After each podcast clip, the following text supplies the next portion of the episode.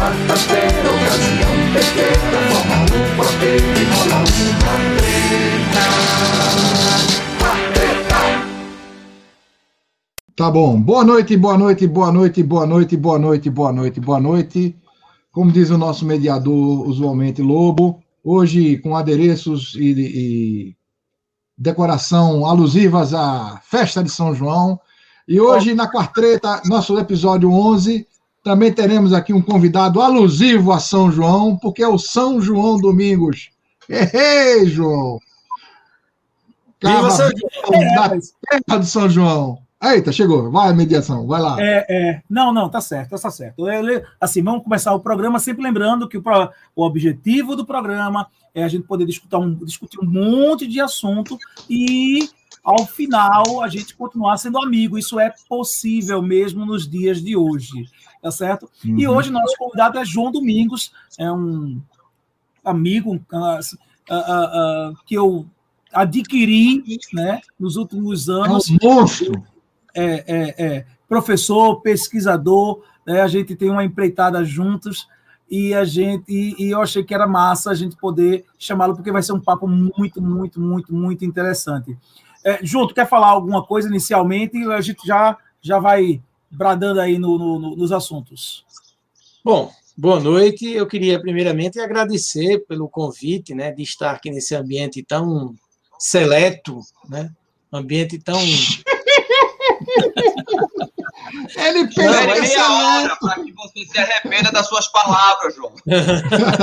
mas seleto nesse sentido mesmo do que do que é a seletividade tanto que deve ser preservada hoje, né, que é essa condição fraternal, né, solidária, né, do diálogo, do, do respeito, né, a, a- diversidade do, do pensar, do, do querer. Então, é um espaço realmente que, que diferencia-se do que, infelizmente, tem predominado né, essa, essa, essa pouca, pouca paciência das pessoas, uma elevada intolerância, né, uma animosidade, uma animosidade à flor da pele, assim vamos dizer, né? Mas então estar nesse ambiente que contra, se contrapõe a um monte de, de situações indesejadas, então é sempre uma honra, um prazer e espero humildemente trazer aqui a minha contribuição do diálogo, que é possível, né?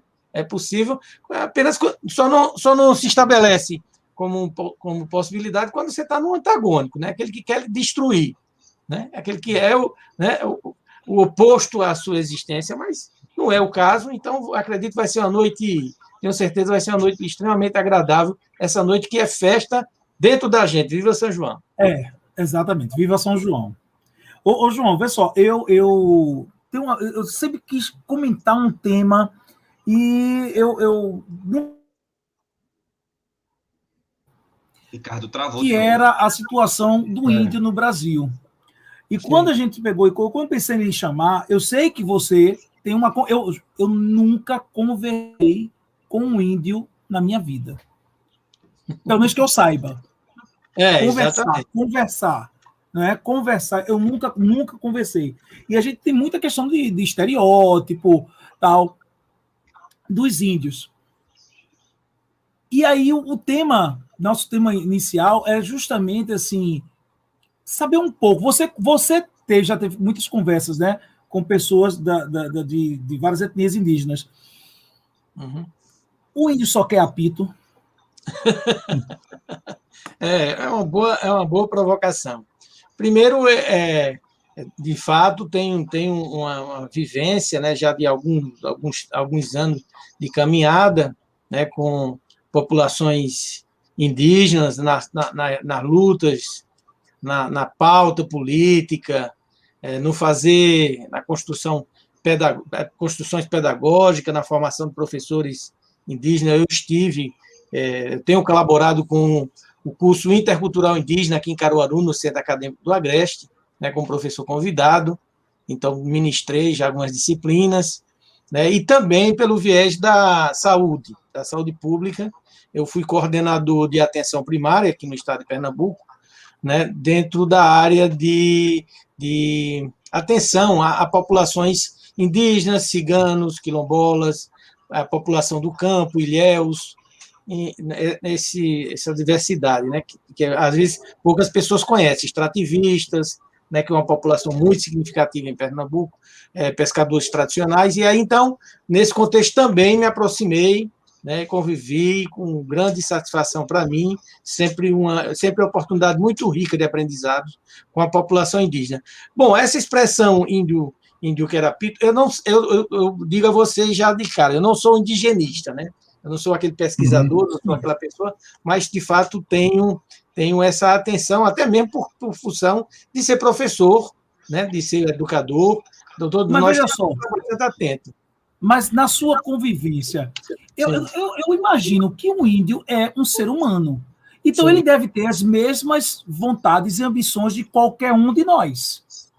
É inteiro, então, né? Hum, é, é, porque você, é porque você pressupõe, como homem branco que é, que as aspirações Sim, claro. do índio são as mesmas suas. É, né? é, é a, a, mas é essa a minha curiosidade. É, mas é uhum. é justamente essa a minha curiosidade. Entendeu? Eu acho que o, o grande problema é, é, a gente pressupor que o outro quer e é aquilo que a gente quer e é né? Porque a gente se vê no outro, diz, poxa, mas ele é um ser humano como eu, deve ter aspirações parecidas. E na verdade mas, mas é uma aí... cultura completamente diferente, né? Sim, mas são... aí, Fernando, vai, vai, João. Não, por favor, Alec, pode, pode falar. Não, não, não, João, não, não fala. Depois eu não, fale. Eu, eu interrompi porque é uma curiosidade minha. Eu interrompi logo, na verdade. Sim, não, não, tranquilo. Diga aí. Não, existe, existe uma posição que nos coloca, né, é, numa uma similaridade que é essa condição humana, né? Somos, sem dúvida, somos uma espécie, né? Inclusive que, que depende, como de outras, de, de toda um, uma série de, de elementos para a sua reprodução, existência, manutenção, né? Agora, em outros aspectos a gente se diferencia, se diferencia né? Por exemplo, o que você fala, né? Essa perspectiva de consumo, né? É, é, a, cada, a cada situação de povo, no sentido histórico, um, com viés até geográfico, né, você vai ter demandas diferenciadas, né, expectativas diferenciadas, né, que vão lhe atender aquilo que você elege como, como é, o conforto, o bem-estar, né, as ambições de, de, de, consumo. Então, vai ser bastante diferenciada. Né? uma perspectiva de, de povos que estão numa região é, integrada, de ambiente florestal, né? eles têm tudo lá para né, para sobreviver. Né? Ali, ali é uma relação que se estabeleceu ao longo de muito tempo, né, é, criando todas as, as, vamos dizer, as estratégias né, de você alcançar o seu alimento, alcançar o seu remédio, alcançar tudo ali que lhe traz o suporte necessário, sem absolutamente ambicionar acúmulos, né? Porque é uma, a gente vive uma sociedade muito marcada por esse aspecto do acúmulo, né? Da produção. João, é, nessa, nesse lugar eles não estão muito preocupados com a chegada do 5G, não, né? Não estão muito ansiosos não, isso. Não, embora, embora, aí... sim, embora Vai, para os indígenas hoje essa questão da comunicação ela é extremamente importante porque é, eles Sim. não querem estar é, desconectados, pelo menos a maioria deles, né? Alguns grupos é, se avalia que cerca de 90 90 grupos ainda no Brasil.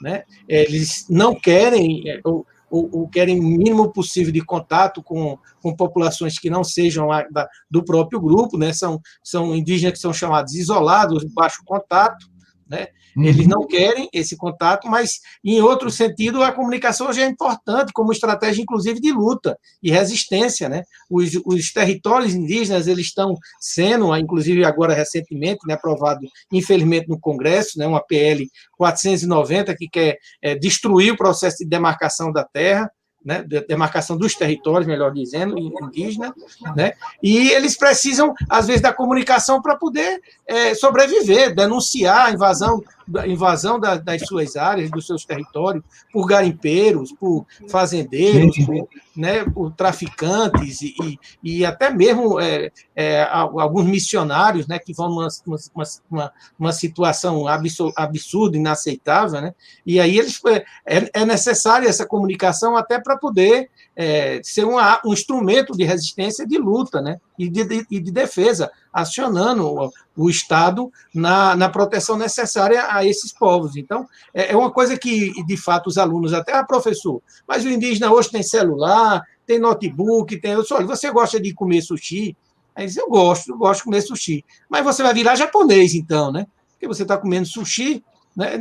não é o artefato que faz né, o sentido da, da, da cultura. Não, pode estar lá contido, sem dúvida, né, participante da, da materialidade daquele povo, né, das condições históricas dele, mas não é esse o sentido de, de, de povo, né? Não é, não é, não é esse consumo. Então, de nação.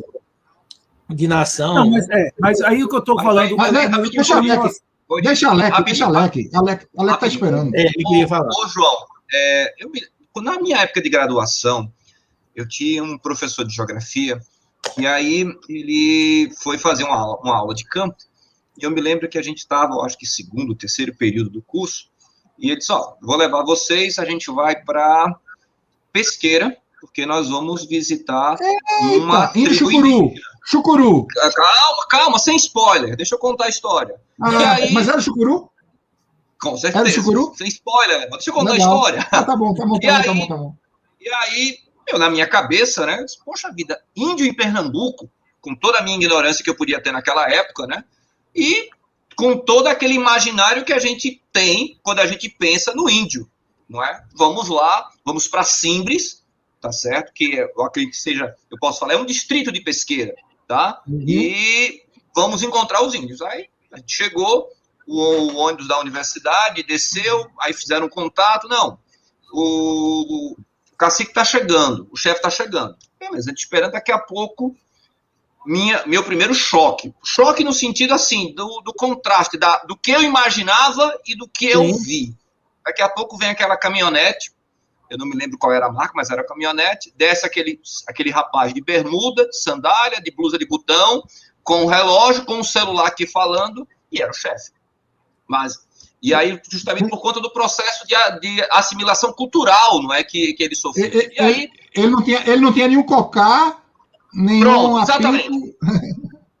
exatamente, né? E aí ele Mas começou é a contar a história. Mas isso não, é ruim? Não, não, isso não é ruim, entenda. É aquela percepção, o imaginário que você tem a respeito Sim. dos grupos indígenas, tá certo? Que, do que eu esperava encontrar, e aí você começa a conhecer a história e não, porque na verdade eles o reconhecimento dos chucurus enquanto tribo indígena é relativamente recente no estado de Pernambuco. E aí eu me lembro que um dos comentários que foi feito é que, antes deles serem reconhecidos, eles eram marginalizados dentro da cidade, ninguém queria ser reconhecido como índio. A partir do momento que eles foram reconhecidos como índio, e aí por conta disso houve uma subversão do Estado, muita gente já começava a querer ser reconhecido. Tem esse uhum. lado. Mas aí a outra experiência que eu tive, que foi fantástica, que a gente foi levar para um local que era um local de cerimônia religiosa. Que eu vou chamar, vou usar o nome, não sei se era esse mesmo, mas era como, como se fosse a pedra sagrada. E aí a pessoa dizia: olha, aqui é a pedra sagrada, a gente faz o ritual, tal, não sei o quê. Em um determinado momento, ele, a pessoa falou, e toda vez que alguém, quando alguém escorrega aqui, não dá um ano e a pessoa morre. Caralho, que Quando ele fez esse comentário. Quando fez esse comentário, devia ter umas 40, 35 pessoas na discussão. Pergunte se alguém subiu na pedra, se alguém se arriscou para subir na pedra. Então, na verdade, assim, o que eu estou contando essa história é para o que quando, quando se falou da questão da tecnologia ou não, é porque eu, até esse momento, quando se falava de índio, eu sempre tinha aquela imagem do índio isolado. E a, e a gente termina esquecendo que esse contato, não é dessas tribos que não se isolaram tanto, que estão tão mais próximas do homem branco, termina desconstruindo essa imagem do que a gente tem. A gente acha que índio é somente aquele que está pintado, que vai estar no alto Xingu, que vai estar dentro do, do coração da floresta amazônica. É porque eu, eu, eu quero ser o provocador aqui, é justamente em relação a isso. Veja só. Então, quando se tem essa visão que o índio. É, isso que eu estou querendo. É, é, o que me incomoda é justamente isso. É, é, assim, poxa, eu vejo como um ser humano. Eu vejo como um ser humano. Para mim não é, um, não é diferente de qualquer outro. Ele tem uma cultura diferente, sim, mas a gente tem uma cultura diferente do, do dos gaúchos. A gente tem uma cultura diferente. Não, não, não, não, não acho que o problema é esse. tá? Mas assim, vou- é, pois é. Mas O que eu quero dizer é o seguinte, por exemplo, tem Chimarrão, uma- é uma- chimarrão é uma porra, aquela tribo, merda de tem chimarrão. isolada. E, e, e, e, assim, você manter esse grupo isolado, eu não sei se isso é fazer o bem. Ah, não, peraí. Porque qual é aspecto, pessoal? Mas é perder a identidade É, cultural. É uma dúvida, é uma dúvida, provocação. É uma provocação, pessoal, é uma dúvida. O que eu estou dizendo assim, qual a expectativa de vida? Se a gente tem, se a gente tem, tá certo, hoje tecnologia para ajudar pessoas, por que deixar as pessoas numa, situação é, é, passando fome? Porque passa fome. Hum. Tem gente que passa fome. Vê- eu não imagino. É, é, a, questão, a questão, por exemplo, deixa eu só terminar. A questão, por Sim. exemplo, do, do infanticídio, que muitas vezes acontece por uma questão de não poder é, é, é, criar mais de uma criança, ou, não, ou se é tudo fantasia, pelo menos eu, eu leio sobre isso, e não é de, de, de, de- de revista em quadrinho, tá? Ah, Tá. então, essa situação de, de precariedade, eu não estou dizendo para chegar lá e botar os caras num apartamento, não é isto. Eu estou dizendo que a- a- esse isolamento, essa proteção excessiva de dizer, não, não, não, deixa os caras, ninguém pode nem chegar perto, ah, porque ah, eles, eles são felizes na natureza. Aí Não é quer bem dizer, isso. então, que você quer Não, usar a não, estratégia do homem branco tipo para discurso, conquistar Não, o continente deixa- africano. É a missão civilizatória. É o fardo do homem branco. Deixa- Joga o homem deixa- branco para trazer deixa. civilização para os pobres coitados dos índios. Pelo amor de Não é Deus, só Ricardo. isso. Não é, e não é Quem só isso, que os não é só caras isso. precisam disso? É Não você é só que vai isso. dizer que eles Mas, precisam não disso. que eles precisam, estou dizendo que você pode oferecer o acesso. Oi. Isso que eu estou colocando, qual é a expectativa de vida dessas pessoas? Olha, Entendeu? posso falar uma coisa? Posso falar uma coisinha? Oi, O João, o, João, o, João, o João comentou, inclusive, uma coisa interessante sobre a comunicação. Eu provoquei também, também foi provocado, provocador com a história do 5G, porque, na verdade, comunicação é uma necessidade básica do ser humano, né? Comunicar em algum, em algum âmbito, né? E é claro que quando eu digo que eles não estão muito preocupados com 5G, eles têm direito a se manifestar a respeito. São eles que vão dizer se querem ou não 5G. Essa coisa, essa questão de ah, porque eles são isolados e nós não devemos, porque a- a- o que a Alec falou agora, ele tá remonta àquela história dos missionários, né? Eu não digo nem dos bandeirantes, que os bandeirantes queriam explorar, mas os missionários tinham na cabeça que estavam fazendo bem em levar a palavra de Deus, de Jesus, aquele que crê, para salvar aquela- aqueles pobres diabos lá. Calma, calma, calma. Entendeu? Então, assim, não eram pessoas necessariamente ruins, mas que tinham na cabeça o registro de que existia uma questão, uma, uma, questão de inferioridade sobre aquelas pessoas que não estavam à luz do que seu conhecimento pessoal. Acontece que o índio, as comunidades indígenas, mesmo aí a gente pode falar da Funiô, de Águas Belas, da, da Chucuru, que a Alec falou, de Pesqueira, essas estão mais integradas. Mas tem aquelas mesmo mais isoladas, e que a presença do homem branco traz para eles é doença, tipo Covid. Então, assim, claro, a- a- eu acho que a- eu acho que é razoável que Lobo está colocando que é possível oferecer a essas comunidades toda a sorte de assistência que, eventualmente, até por uma questão logística, por estarem localizadas em, em- em regiões de difícil acesso, por causa do relevo, da, da- da hidrografia, etc. Mas é preciso lembrar o seguinte, que há sempre que se respeitar os direitos das comunidades, porque, olha Claro, só, porra. isso, isso, não é, isso não é exclusividade de índio, não. Nos Estados Unidos no Canadá, eles têm uma, uma população chamada Amish, que eles preferem eh, se afastar de tudo que é eletrônico, moderno, etc. Para mim, isso é, É, cinta, ligado. eu sou da área da eletrônica. Né? Mas, assim, tem que ter sua, sua cultura respeitada. Se eles não querem isso, respeite-se, né? Sim, Então, sim. acho que antes de. No afã de salvar, a gente deveria perguntar qual corda que eles querem que a gente lance. Certo. Só isso. É, é, Não é, João? é, vocês trazem assim, muitos elementos para gente, a gente discutir. Né? Primeiro, essa, o que Alex falou lá atrás, lá no começo, a questão do imaginário que ele tinha acerca dos índios. De fato, né, existe uma, um- uma construção de um imaginário de que o indígena é aquele amazônico, né, é aquele que, que anda é, nu, entre aspas, né? Porque, inclusive, essa discussão da nudez é muito relativa, porque é uma pintura corporal, ele está plenamente adornado, né? Ele está paramentado, inclusive, para uma, uma guerra, se for necessário. Né? Mais então, ou menos. Tem esse, tem esse, é, tem esse imaginar, mas, mas funciona perfeitamente para os sim, a qual ele tem expectativa.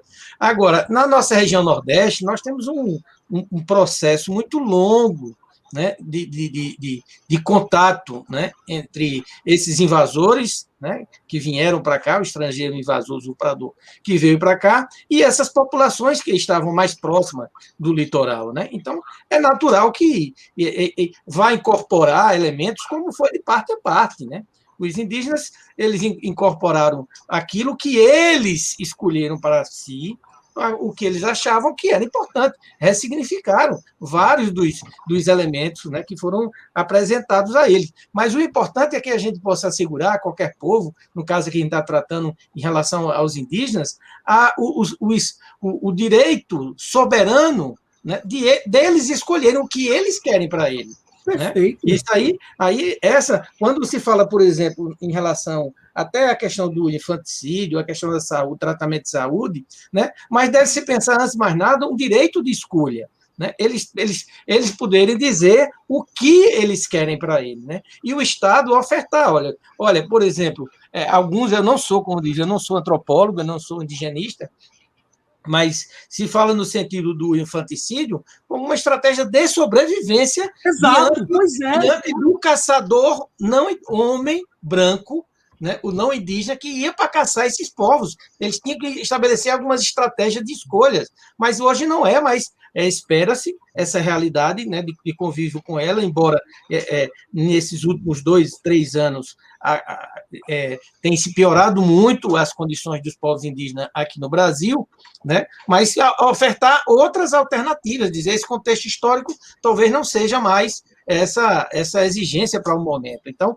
mas é sempre essa essa escolha que eles devem exercer. É óbvio que tem que ter o respeito ao ser humano. Não estou dizendo para pegar botar os caras dentro de uma sala de catecismo, não. Não Sim. é nada disso. Mas de, de ofertar, é porque é isso que eu estou dizendo. Às vezes, uh, imagina uma e, comunidade, uma comunidade que não tenha conhecimento, entendeu? Por exemplo, que viva de uma subsistência que passa fome. Poxa, não, mas, mas veja bem, fome. mas veja bem, a fome, a fome é algo estranho a esses povos a, fome é algo estranho a esses povos.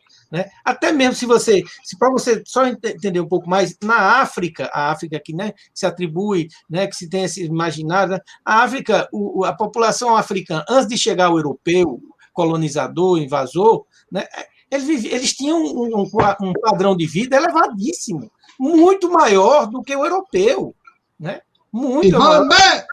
É, é, universidades, né, ele tinha todo, todo um, um, contexto que era diferenciado. Essa coisa da fome, né, que, que, que, que, se coloca aí como, como desafio a essas populações, é algo que foi resultado desse desgaste, né, desses atentados, desses, dessa violência todas que eles conviveram mas absolutamente é algo estranho a eles, essa coisa, essa coisa da fome. Né? Mas é outro aspecto que eu gostaria de falar, essa coisa, é o termo da aculturação. Isso, durante um tempo, foi, foi um embate muito forte e hoje já está em desuso, né? ninguém mais. E até mesmo porque as pessoas costumam identificar pela ausência e não pela permanência. Ah, ele é indígena ou ele não é indígena, as pessoas vão olhar o que ele não é. Ah, por que ele certo. não é indígena? Ah, porque ele usa celular. Né? Mas a não camisa coloca. do Barcelona. É, mas camisa não do Barcelona. Mas não reconhece a ele indígena, porque ele mantém os seus rituais, a referência à sua ancestralidade, né? Isso não não não não não não preenche né, os, os elementos que você espera para o reconhecimento enquanto indígena. Né? Mas se ele não é, se não tem, então ele não é. Né? Então, é, não sei se eu faço entender a vocês. A expectativa é muito mais do que ele deixou de ter do que eu, que ele permanece Sim. resistindo Fica, ou é, é, é, é, uma tentativa de descaracterizá-lo pela exceção e não pela é. forma geral. Isso, historicamente, isso teve um porquê. porquê isso, né? Essa questão da caboclização, essa questão do caboclo, né? do caipira, lá no caipira nas regiões é, centro-oeste, sudeste, Tal. Era uma forma de dizer: olha, não existe mais hino, portanto, ele não tem mais direitos. Ele não é mais um povo. Uhum. Ele é agora o camponês, ele é o civícola, ele é qualquer outros termos que usavam, mas para, para é, é retirar o direito àquele povo originário. Que, porque se você A identidade. É, a identidade, justamente. Você não tem, você tira essa, essa, esse direito a partir de que você não reconhece mais aquele com, com alguma especificidade, né, que, que é contida a ele. Né? Então, é, esse é um, um elemento importante. A precariedade né, é porque é, a gente olha muito na, nessa perspectiva dos bens que nós, como eu disse, acumulamos, né? A gente tem muito essa. O, o indígena, por exemplo, é, eu estou falando aqui um indígena e, e, a gente precisa até fazer um certo recorte, né? Que a gente às vezes fala do indígena como se fosse aquele indígena do passado, é o mesmo indígena do, do presente. Não, não, não, é isso, né? A gente tem que fazer, e mesmo porque a história, essa coisa de passado, presente e futuro, isso é uma grande invenção, a gente não, não, não trabalha muito nessa perspectiva, né? Mas, por exemplo, a questão da precariedade, os índios, eles trabalham, são, são trabalhadores. Eles não ensinaram ao povo brasileiro o trabalho.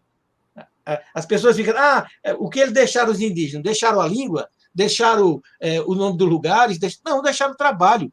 Porque vocês não imaginam o que é domesticar uma planta e tornar ela agricultável.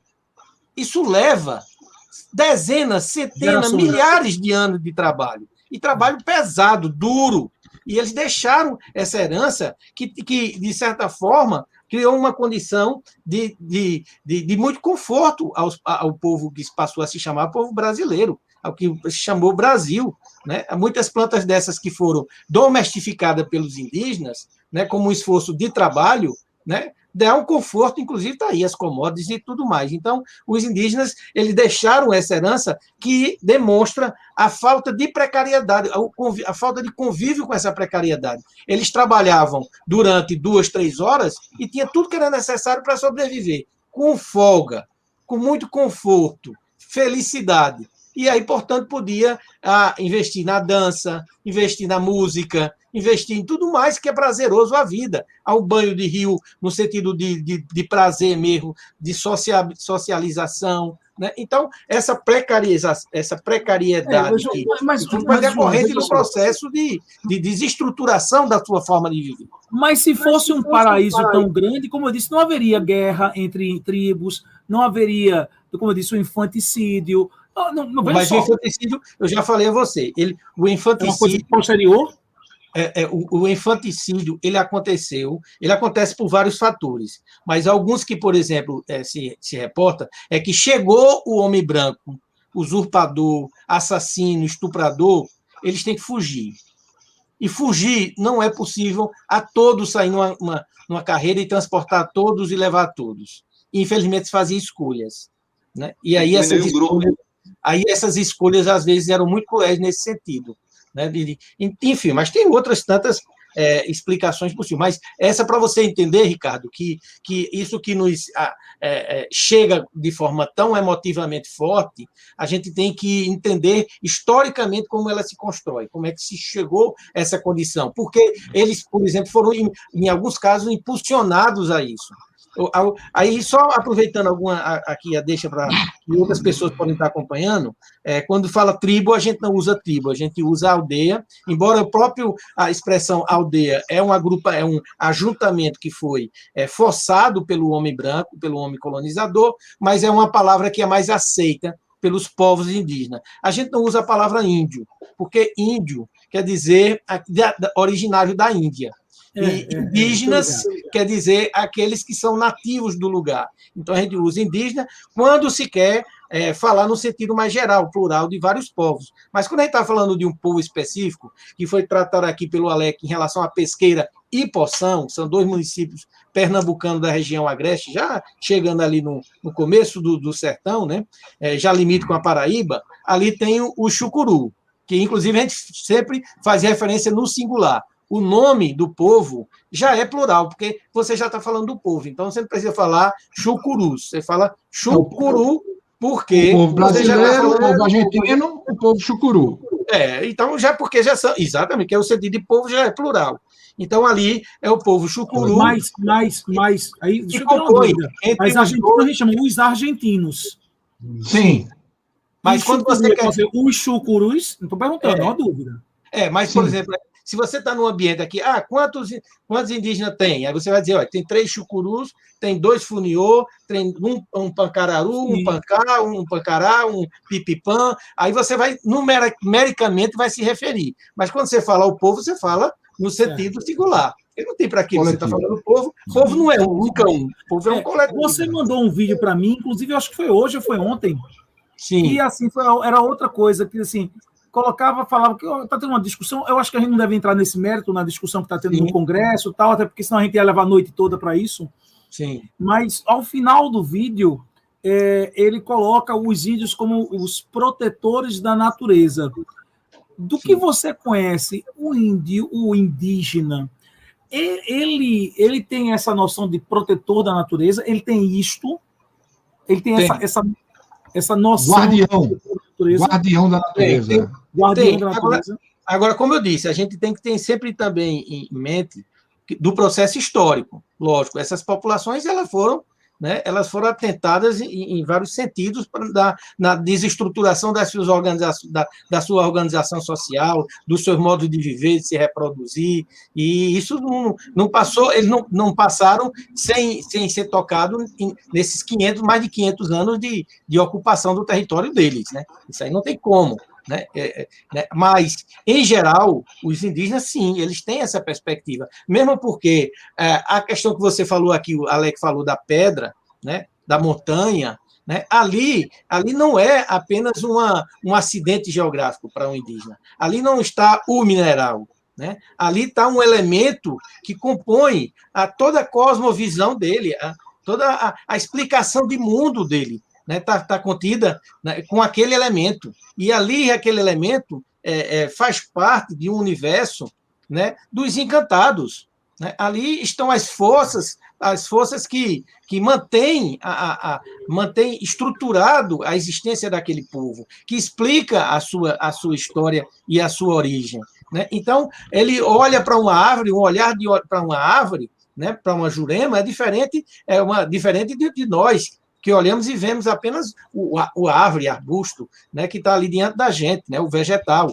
Para ele tem, tem toda uma outra, é, uma, outra, uma outra leitura. Então, isso coloca, naturalmente, uma sensibilidade diferenciada em relação à convivência com esses outros é, é, elementos vivos e não vivos, né, entre aspas, né, mas que estão interagindo, interagem. A gente sabe hoje né, que interagem essa questão da, do mineral, ele tem, tem uma forte relação né, de, de, de, de, impacto na existência humana, e quando você diz assim, não vou aumentar no mérito, mas deixando registrado a minha indignação em relação à nação agora que né, aprova, pelo menos é, em comissão, o fim da demarcação das terras. Isso é um crime, isso é um crime contra vários povos, e o Brasil com certeza será julgado, julgado por essa atrocidade, por esse contra si mesmo. É. Contra si mesmo. Porque a mineração, porque a mineração, só para vocês entendam, a mineração costuma se dizer que é a indústria de uma só, de uma só colheita. Porque na hora que ela se instala daquela, daquele formato como acontece lá na, que querem impor nas terras indígenas, você destruiu o solo, você destruiu. É, o, que, o que é que se o tem mais? O ecossistema inteiro. O ecossistema inteiro. Não, não, tem mais o que se sustentar. Ali é, é uma bomba atômica que se instalou e destruiu toda a relação possível de vida.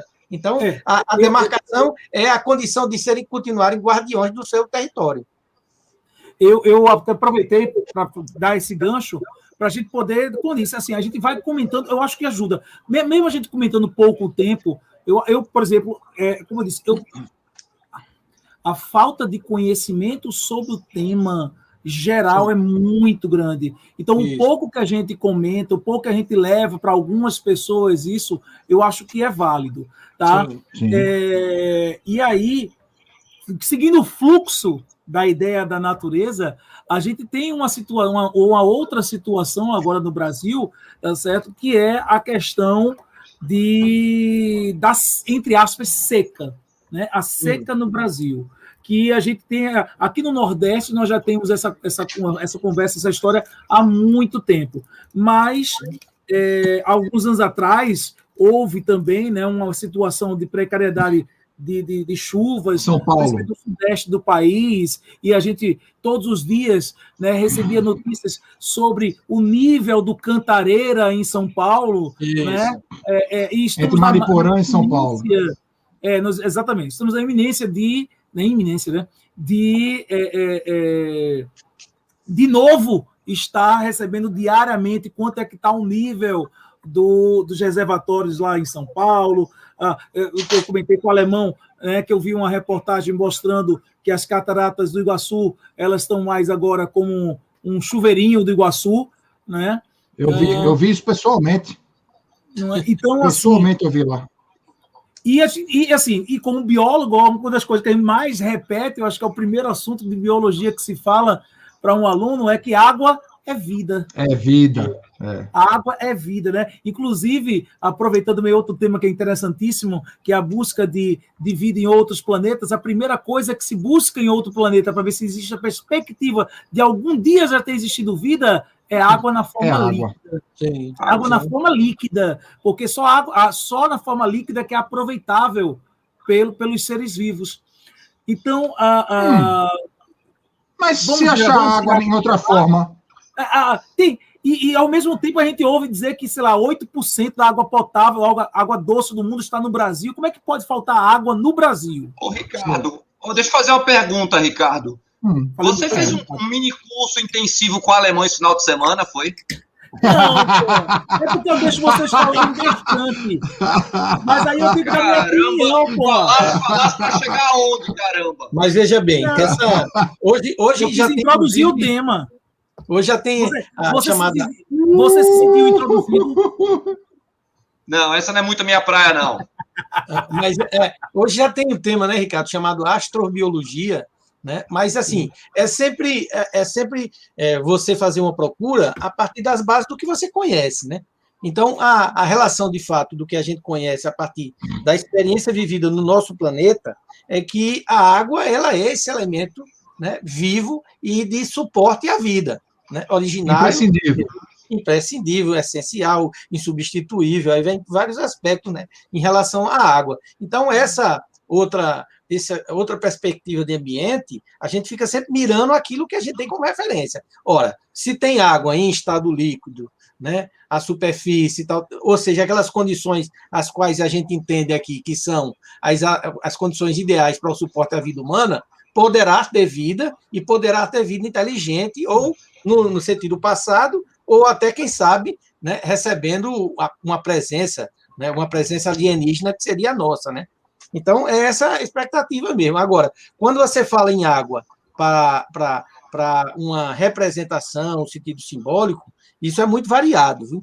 A gente, quando fala assim, água é vida, mas eu já trabalhei esse sentido educativo da água, e quando eu fui lá trabalhar com essa comunidade, eles, falaram, eles falaram água é morte. Porque água não só é vida, ela é, água também é morte. Pense, pense, água, água, e eles, água é assombroso para eles. Né? Água é algo, é algo que a gente não entende, que a gente, que a gente tem medo, tal. Uma comunidade de pescadores que tem que se adentrar o oceano adentro, né? Naquele mundão que não que ele não domina, a água é, é açudão, um açudão. É, é, a água é tão assombroso que precisa de ter um respeito muito grande a ela, né? A água também, a água ela, ela, trai, ela proporciona eventos adversos extremos, enchentes, maremotos e, e tsunami e tudo mais. Então, ela também traz consigo uma perspectiva de, de, de, de, temor ao ser humano. Através das águas, 80% das doenças do agravo tem, tem a, a questão vi, de veiculação hídrica né? quantidade de doenças que são transmitidas através da água, né? E aí a gente sabe, vocês, né, é muito isso já propagado entre as pessoas, né? O quanto uma água que não tenha as qualidades de potabilidade e enfim, de cuidado, ela pode transmitir doenças diversas. Então a água não é só vida, mas ela também é essa expectativa expectativa de morte. Em relação ao nosso planeta, de fato, ela é um elemento muito abundante, especialmente a superfície né, a água em estado líquido, né, mas a água ela vai vão estar em diversos diversos outros condição, né? Elas vão estar águas subterrâneas, água na atmosfera, e o Brasil, sem dúvida, ele é um, um desses países que concentra um grande, uma grande quantidade de reserva hídrica, né? A superfície líquida, líquida né? ou seja, aquele o filé da, da, da condição que a gente que a gente requer, né, para o nosso conforto, para o uso o uso bem bem diversificado, né? O Brasil tem. Agora, essa água no Brasil ela não é igualmente distribuída, né? Ela está concentrada em sua maior parte na região amazônica, onde nós temos a, a bacia do, do rio Amazônico, o Amazonas, que é o mais significativo do planeta, né? né? Mas na região nordeste nós temos uma uma, uma, um, uma, oferta natural de água bem menor. Mas essa desigualdade ela não, não, é, não é suficiente para explicar né, as, as situações que a gente vê de calamidade social. Isso não se explica, então, João, pelo contrário. João, pelo então, João, contrário. aproveitando, aproveitando esse comentário, então, é correto dizer, seria correto afirmar que o fenômeno, não o fenômeno da seca, mas a, a falta d'água do Nordeste é muito mais uma questão de vontade política do que uma carência justamente do líquido, João? Não, é um olhar político, é uma manipulação política. Porque água, água tem, e água tem muita. Hum, hum, hum, água hum. tem e muita. Não. Agora, o que, é que acontece? O que acontece? Vamos começar a briga, começar a briga. Vai começar, vai começar. Essa água, veja lá. Vamos ver, pra, eu vou um pouco traduzir o que vocês discutem, eu escuto também muito quando diz assim: ah, choveu essa. Ontem choveu 30 milímetros. Né? Eu estou vendo até, tem até o, o, o, o, Fernando aqui, que é, que é engenheiro, é muito dessa base de cálculo. Choveu 30 milímetros. O que, que significa uma chuva de 30 milímetros? Uma chuva de 30 milímetros quer dizer que choveu ali. Né? 30 litros de água por cada metro quadrado. Então, então você pega uma região feita nossa, do semiárido, ele é mais chuvoso do que muitas regiões da França, da Espanha, né? Agora, o que é que acontece aqui em relação ao Nordeste? Que, inclusive, era uma região que, durante muitos anos no Brasil, nem existia. Nem existia, nem ninguém falava. Tinha a região, a parte norte e a parte sulista. o Brasil era assim, entre norte e sul. E se constituiu, a partir de determinado momento, o Nordeste, como essa região de uma carência social muito grande, justificada por esse determinismo geográfico. O, o, o clima ele era ele era perverso com o ser humano, né? a, a, a redução da oferta de água né, trazia uma condição de, de, de limitante à, à, produção, à reprodução humana, né? E, e, até mesmo a questão econômica, o que é uma inverdade. Né? O que é um, o que absolutamente não sustenta é, no confronto com, com a realidade. Nós temos, então, uma região que é muito chuvosa. Agora, temos também né, relações é, é, econômicas e sociais que tornam a situação difícil. A concentração de terras é um elemento disso. Né? A concentração de terras é, um, é, uma, é, uma grande, é, uma grande, é um grande problema ambiental do Brasil. É Ô, João, a questão fundiária do Brasil. João, né? João, As pessoas que não têm acesso. Aí, agora, aí veja. Agora, o que é que acontece também no, na região Nordeste? Nós temos uma concentração de população significativa. Nós temos uma, aqui no Nordeste uma, um, uma, uma, uma, concentração de, de, de, demográfica muito, muito grande em relação ao ambiente do semiárido. É um, então, é a região semiárida mais densamente povoada do planeta, porque nós temos várias outras regiões espalhadas né, por, por, outros, por outros países. Então, aqui tem. E também tem o resultado histórico colonial. Né? O europeu, quando ah. veio para cá, ele trouxe toda a sua, a sua expectativa de produção da monocultura, né? devastar, derrubar a mata né? e, e plantar ah. uma só cultura, né? e trazer, por exemplo, um, um, um animal como um boi, isso, isso é terrível para a caatinga, por exemplo, para a nossa realidade aqui ambiental. Né? O boi é um animal muito grande, ele, ele exige uma área muito grande de, de para o consumo e manutenção dele, e até mesmo de água. Né? E principalmente porque aqui é quente, então esse animal vai precisar estar tá se reidratando. Então, essa, então vai uma, um, um contexto aí que a gente diz que essa seca é muito relativa e ela é utilizada ah. politicamente. Veja, veja o que acontece a gente aqui. Ô, João, João, para eu poder pegar e circular, deixa eu, eu queria ouvir o que é que Alemão tem, tem, a, tem a comentar sobre, sobre esse início, assim, que eu achei interessante que ele pegou e foi, você foi falando, mas não, não, não é assim. Eu, não, eu tô curiosíssimo que é que um engenheiro eletrônico sabe sobre água. Eu, eu só deixa eu só, eu, eu, eu, eu tô querendo ouvir, vá, diga. Talvez, talvez, engenheiro, talvez engenheiro eletrônico saiba alguma coisa mais do que o professor de história do que o professor de biologia. Mas Baixou agora não, não, porque, não, porque Veja só, peraí. É ele que fez isso. Ele que, ele, que, ele quis me tirar do lugar de fala pela minha especialização. Então a gente acaba Sim. o programa porque eu levei pancada na área. Quê? Por que, que eu levei não. pancada? Levei eu pancada em você. Você xingou o professor de biologia e xingou o professor de história. Só que a anta então, aqui tá calada. Mas já que você vai. xingou a anta, a anta vai lhe detonar agora. eu não falei nada disso. Eu falei, vai, se ele quer. É se ele quer estabelecer que para ter é, autoridade para falar sobre o assunto tem que ser especialista no assunto, então nem ele, nem eu, nem você podemos falar. É isso que eu quis colocar. eu posso falar. Somos os três caras. Diago eu posso falar. Ué, vai. Não, você é, é geólogo, é? Passou, você é geólogo? Passou, passou. Tá bom. Vai. Então vamos lá. É, é o seguinte. É, quando eu era, como a primeira, lá vem, ó, ó, ó, então a primeira revista que eu li que me tornou ambientalista, que me fez ter a iniciativa de fazer uma passeata para obrigar a CPRH em Recife a fiscalizar as chaminés de Brenan. Eu tinha 11 anos nessa época. Eu me envolvi com isso tudo provocado exclusivamente por uma matéria da super interessante que eu li na época. Eu fiquei envolvido com aquilo ali, que tratava sobre a camada de ozônio, etc. Foi que começou a minha interação com o ambientalismo, com essas questões, que é muito contaminado realmente pelas questões políticas que vocês colocaram aí, Sim. sobretudo pessoal esquerdista e tal, e, e que confunde os temas e, as, e, a, e, os fatos sobre o assunto. Dizer que existe muita água no, na hidrologia do semiárido, como o João repetiu agora, é coisa do outro xará dele, João Suassuna, que é, é um respeitar, né? Pois é, só que isso, isso padece de um dito assim, isso tem que ser negado porque isso padece de um contexto gigantesco que não é assim procurando água, você vai encontrar. A condição é que a, a, a logística, ou então, a, aí sim, ele falou da engenharia, para você poder usufruir dessa água com sistemas de poços artesianos, como tentou-se lá nos anos 80 no governo Marco Maciel, com o projeto Asa Branca, espalha, furar o Nordeste todinho tentando achar água. É impraticável, dado o conhecimento humano que se tem hoje, Aí eu concordo com o João. Devido à devastação que houve no período da colonização, sobretudo das, das matas do, do, do, do semiárido, tornando-as muito o que é o Cariri hoje. Hoje, a razão de ter seca no Nordeste são duas. Uma é dramaticamente geológica, que é por causa das placas tectônicas, e outra é por causa do fluxo do, do das correntes que param onde tem mata. No, por isso que só chove no litoral e não avança para o resto, resto do continente. Então, assim, ah, mas tem água se você furar. Não é assim.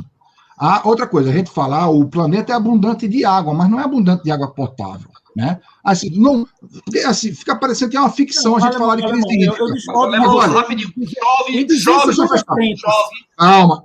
Ei, eu discordei de João, fiquei só com a cabecinha assim, ó. Então discordem falem já já. Então, só para dizer o seguinte: eu, tô, eu moro no Paraná.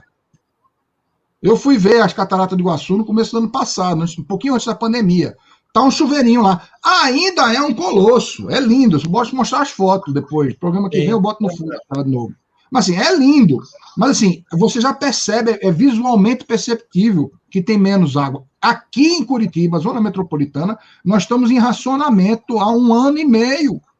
Então, existe uma crise hídrica aqui. Esse, existe esse em tá São 40 Paulo. anos. Pois é. Então, assim, existe aqui, existe em São Paulo. Então, assim, o fato de não chover, e a gente precisa perceber, enquanto agentes é, é, alteradores da, da, do meio ambiente, o que é que a gente pode fazer a respeito? Porque, embora a gente não tenha nenhum xamã para criar, né, voltando para o primeiro tema, para fazer chover em lugar nenhum, é fato que a pegada humana modifica as condições geológicas para transformar isso. E outra coisa, é, na transposição de São Francisco, que era um projeto que eu era originalmente contrário, eu aprendi muito, porque o meu pai. Lutou muito por isso. Meu pai morreu defendendo esse projeto. Né? E esse projeto se justifica em absolutamente todos os itens. É um projeto moderno. Não confunda com a transposição safada que foi feita no Colorado. O projeto de transposição das águas de São Francisco ele é tão moderno que ele preserva não só a mata ciliar, mas ele preserva a fauna. Ele tem canais para os preás poderem passar. Então, assim, é um projeto que leva em consideração aspectos humanos, aspectos econômicos, para fazer um ambientalista como eu Não por simpatia ao meu pai, muito pelo contrário, assim, mas você conclui. Pra porque, assim, na verdade, eu acho que concluir seguinte. está dizendo. Não, para dizer o seguinte, que projetos como a transposição são necessários para a gente contornar dificuldades que são irreversíveis do ponto de vista geográfico. É isso. Então, Então mas é um tem- não tem água no então. Nordeste. Então existe um problema político. Não, da inanição política de resolver problemas que não. Exato, que- exato. Não, mas. É, exploração, explicar. uma exploração de uma condição geológica que poderia ser resolvida com a Tá, tá, tá, tá. tecnologia que nós temos. Peraí, tudo bem. Então, deixa eu colocar. Essa história de indústria da seca, que faz parecer que somos um povo resoluto e submisso a uma condição de, de não alteração, porque na verdade não existiria seca, a seca existe sim. Se você disser falta vontade política para transformá-la, aí eu concordo. É isso, mas dizer é- que mas é ela é produto da falta de, de vontade política, não. Ela existe, ela é um fato Claro que ela é existe, óbvio. Tá bom. É, é porque é o seguinte, nós temos na nossa condição climática aqui, lógico, ba- bastante diversificada, né, de litoral, de áreas de altitude, mas enfim, é uma coxa, não é uma co- condição homogênea essa questão nordeste, né, mas nós temos basicamente uma condição aqui do semiárido da seguinte forma: nós temos oito meses onde nós eh, vivemos uma estiagem e temos quatro, cerca de quatro, dependendo um pouco mais da, da região, de chamado período chuvoso. Então a gente é mais ou menos é, fortemente marcado por isso, né? Então, mas assim, quando chove, às vezes chove tanto que, feito aqui em Caruru, dá, dá enchente, que é uma coisa, que é uma tragédia, né? E aí, portanto, mostra que em determinado momento você vai ser bastante subsidiado em água. Mas hoje não é questão de você dizer que não existe a seca. Ela acontece justamente quando você tem esse período que não está chovendo, que não chove, e você passa para outro período de não chove e você queima. Vamos dizer assim, não acontece aquele momento que é esperado de chuva. Isso é quando se estabelece a seca. Né? Agora, a E não há uma estiagem. preparação para isso. E veja, e não há uma preparação do ano passado para cá. Não há preparação desde sempre, né? O próprio Sim. projeto que o alemão comentou aí do, da transposição do Rio São Francisco, pelo menos um pouco. É do Império. tenho, É do Império. É Dizem que é do Império. joias do Império não- Desculpa. É, e é do Império por causa de uma seca avassaladora que aconteceu, se eu não me engano, em 1827, foi em das 1877. últimas- uma das últimas, um dos últimos invernos mais fortes aí em Pernambuco, teve uma das cidades ali do interior que a barragem estourou. Quer dizer, algumas. estourou porque não, Tapacurá. não, não, não, não, Não, não foi Tapacurá, não. Tapacurá, é, porque não tinha manutenção. Quer dizer, Sim, sim. As você tem esse ciclo.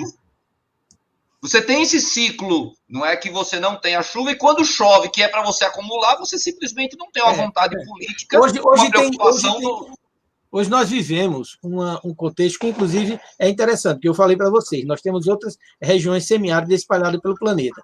Mas nós temos uma particularidade hoje aqui, que é a discussão entre combate à seca ou convivência com o semiárido. Então, já se tem tecnologia suficiente para você produzir, produzir muito, né? É, agora, um problema que se tem em relação às águas aqui, que leva a essa, a essa condição de, de, de carência, né, entre aspas, é que a gente não cuida das nossas águas como deveria.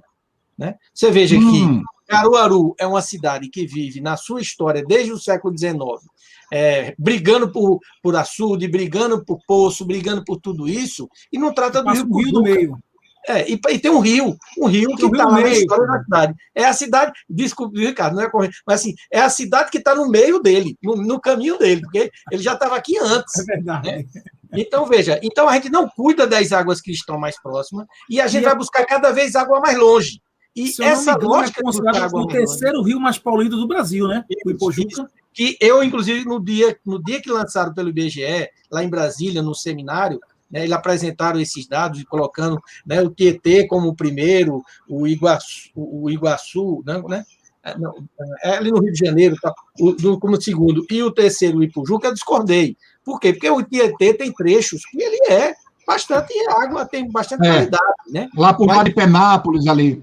É, Tem um trecho, tem trecho. Eu já, eu já tomei banho no Tietê. Eu já tomei banho no Pois é, Tietê. É, banho é no limpo. Mas aí, veja, agora, o Ipujuca, ele dá nascente a Eu sua já tomei foz, banho no Ipojuca. dá nascente, dá nascente a sua corajoso. Rio no Capibaribe. é comprometido. Então, eu disse, já. então, eu disse, o Ipujuca não é o terceiro. Eu reivindico, lá no próprio, eu reivindico a posição de primeiro, porque da sua nascente às suas foz, ele está completamente Todo poluído. Então, veja, se você não trata a água que está mais próximo e vai buscar água cada vez mais longe, gastando energia e pegando água de outras regiões, que a gente tem que pensar que essa água vai faltar no futuro para esses outros lugares.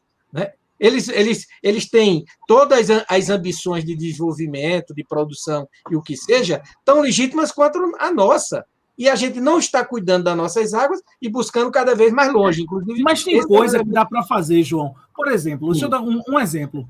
É, quando houve aquelas enchentes aqui na Mata Sul de Pernambuco, que Sim. assim botou, botou a cidade para baixo d'água.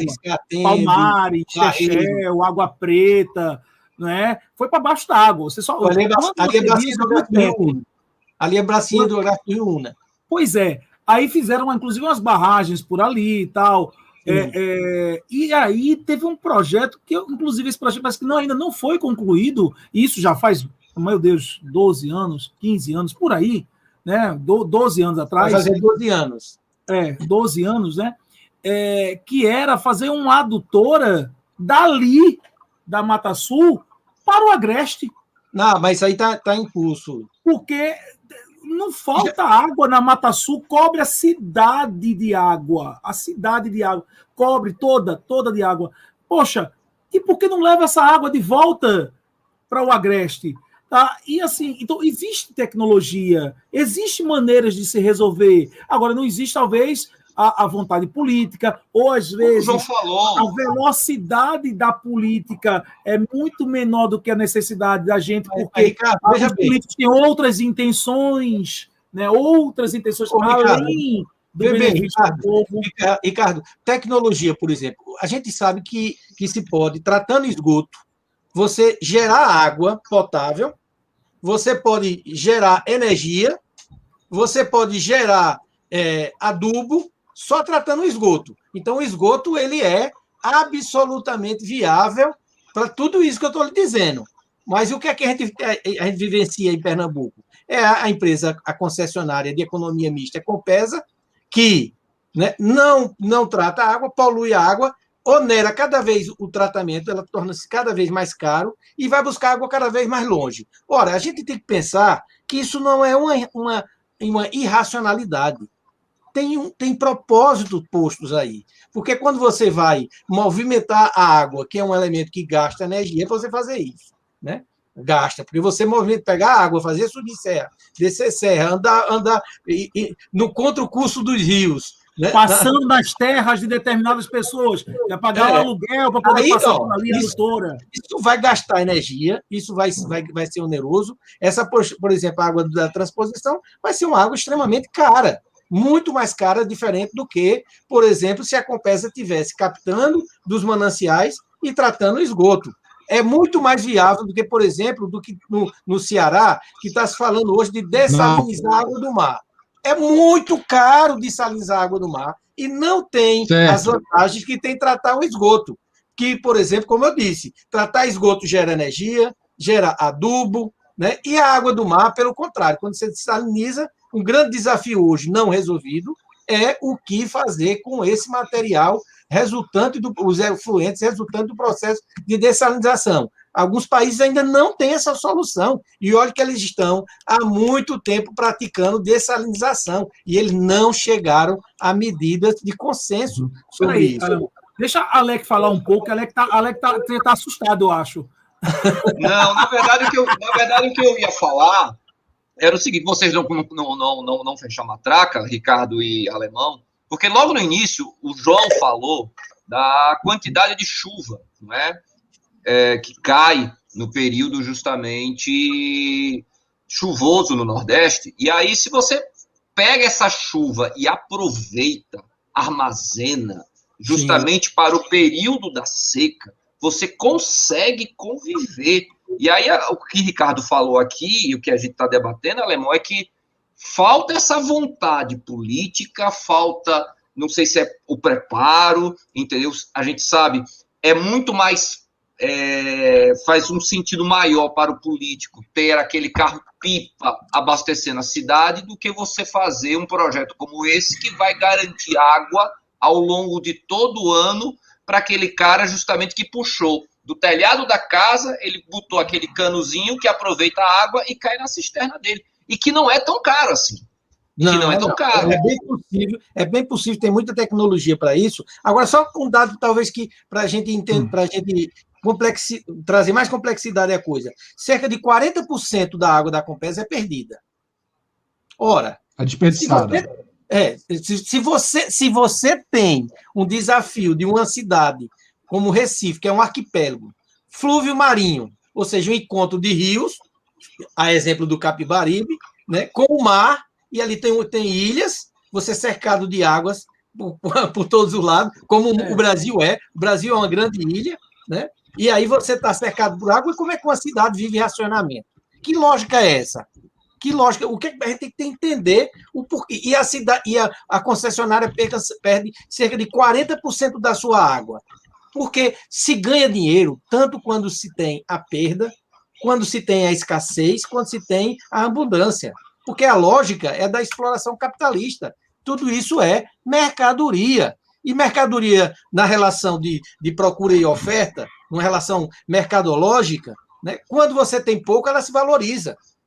O, o, o, E aí, o- portanto, sujar a água, jogar o esgoto no rio, isso é uma estratégia institucionalizada. Isso otimiza os ganhos de uma empresa que tem que dar resposta aos seus acionistas, que são privados. É uma economia Mas- mista. Tá, É, mas, mas assim, eu- é, é, isso, é, isso é uma outra. Eu sou completamente contra esse negócio de empresa de economia mista. Ou é toda estatal, ou é toda É, mi- particular. é, Ricardo, esse negócio, esse nessa meio termo, a gente se lasca dos dois lados. a gente- né? aí vai voltar para outro programa, assim. É, Deixa eu falar só é, para fechar. é, É, é, o é. seguinte, só, só, só algumas observações. Rápido. É, o a- te- tratamento de efluentes, que é uma coisa que, por exemplo, Tintas Coral aí no Nordeste faz, né? Falta aos outros, se bem que a gente também falou no, no programa passado que a industrialização se arrombou, mas assim, falta as outras indústrias todas, todas, terem tratamentos de efluentes com qualidade. É, tem outras soluções, tem uma série de soluções de respeito para a água. Agora, lembrar, por exemplo, que a água é, desti- é- é- é destinatária de duas agências no Brasil. Você tem a ANA e tem a ANTAC. Tudo bem que a ANTAC é mais transporte, é mais logística, seria equivalente à NTT, mas ela se preocupa, também tem resoluções para conservação da, da- de trechos navegáveis nos leitos dos rios, etc. Então, assim, o, o- você falou da experiência cearense, a experiência cearense da, das canalizações de Oroz, né, que se fez em, em âmbito estadual, foram um bom exemplo de, para se praticar na transposição de São Francisco, que diferente do que você falou, João, não é caro. Quer dizer, aí a gente tem que sempre comparar uma coisa a outra. Caro seria tentar fazer uma série de alternativas sem programação, sem planejamento. Aí é caro. Agora, com um esforço coordenado, não tem por que demonizar uma belíssima obra como a transposição, nem é, é, é, Eu- é, eu- formas eu- alternativas de resolver o Esse problema. tipo de coisa só, só, só se vai com números. Só se vai com números. Não, não, não, Sim. Agora, veja bem, agora Só se veja vai bem. tenho todos eles aqui. Eu tenho, eu tenho um A projeto todinho aqui. Se você quiser, eu vou buscar. E Viu, é, Não, vá não, vá não, vá não. Mas vai, vai Não, para outro tema, senão. Não, mas senão a gente vai ser. Peraí, peraí, deixa eu. A gente vai ficar nadando na água. Deixa eu falar. Olha, eu, eu, eu, eu acho uma grande realização, um grande esforço humano, né? Uma coisa maravilhosa. Agora, para mim, para mim, no meu entender, seria desnecessário se a gente começasse a atacar esses, esses porém, por exemplo, evitar o desperdício da água, água que é, por É que exemplo, a gente, a gente tem Uma coisa não anula a outra.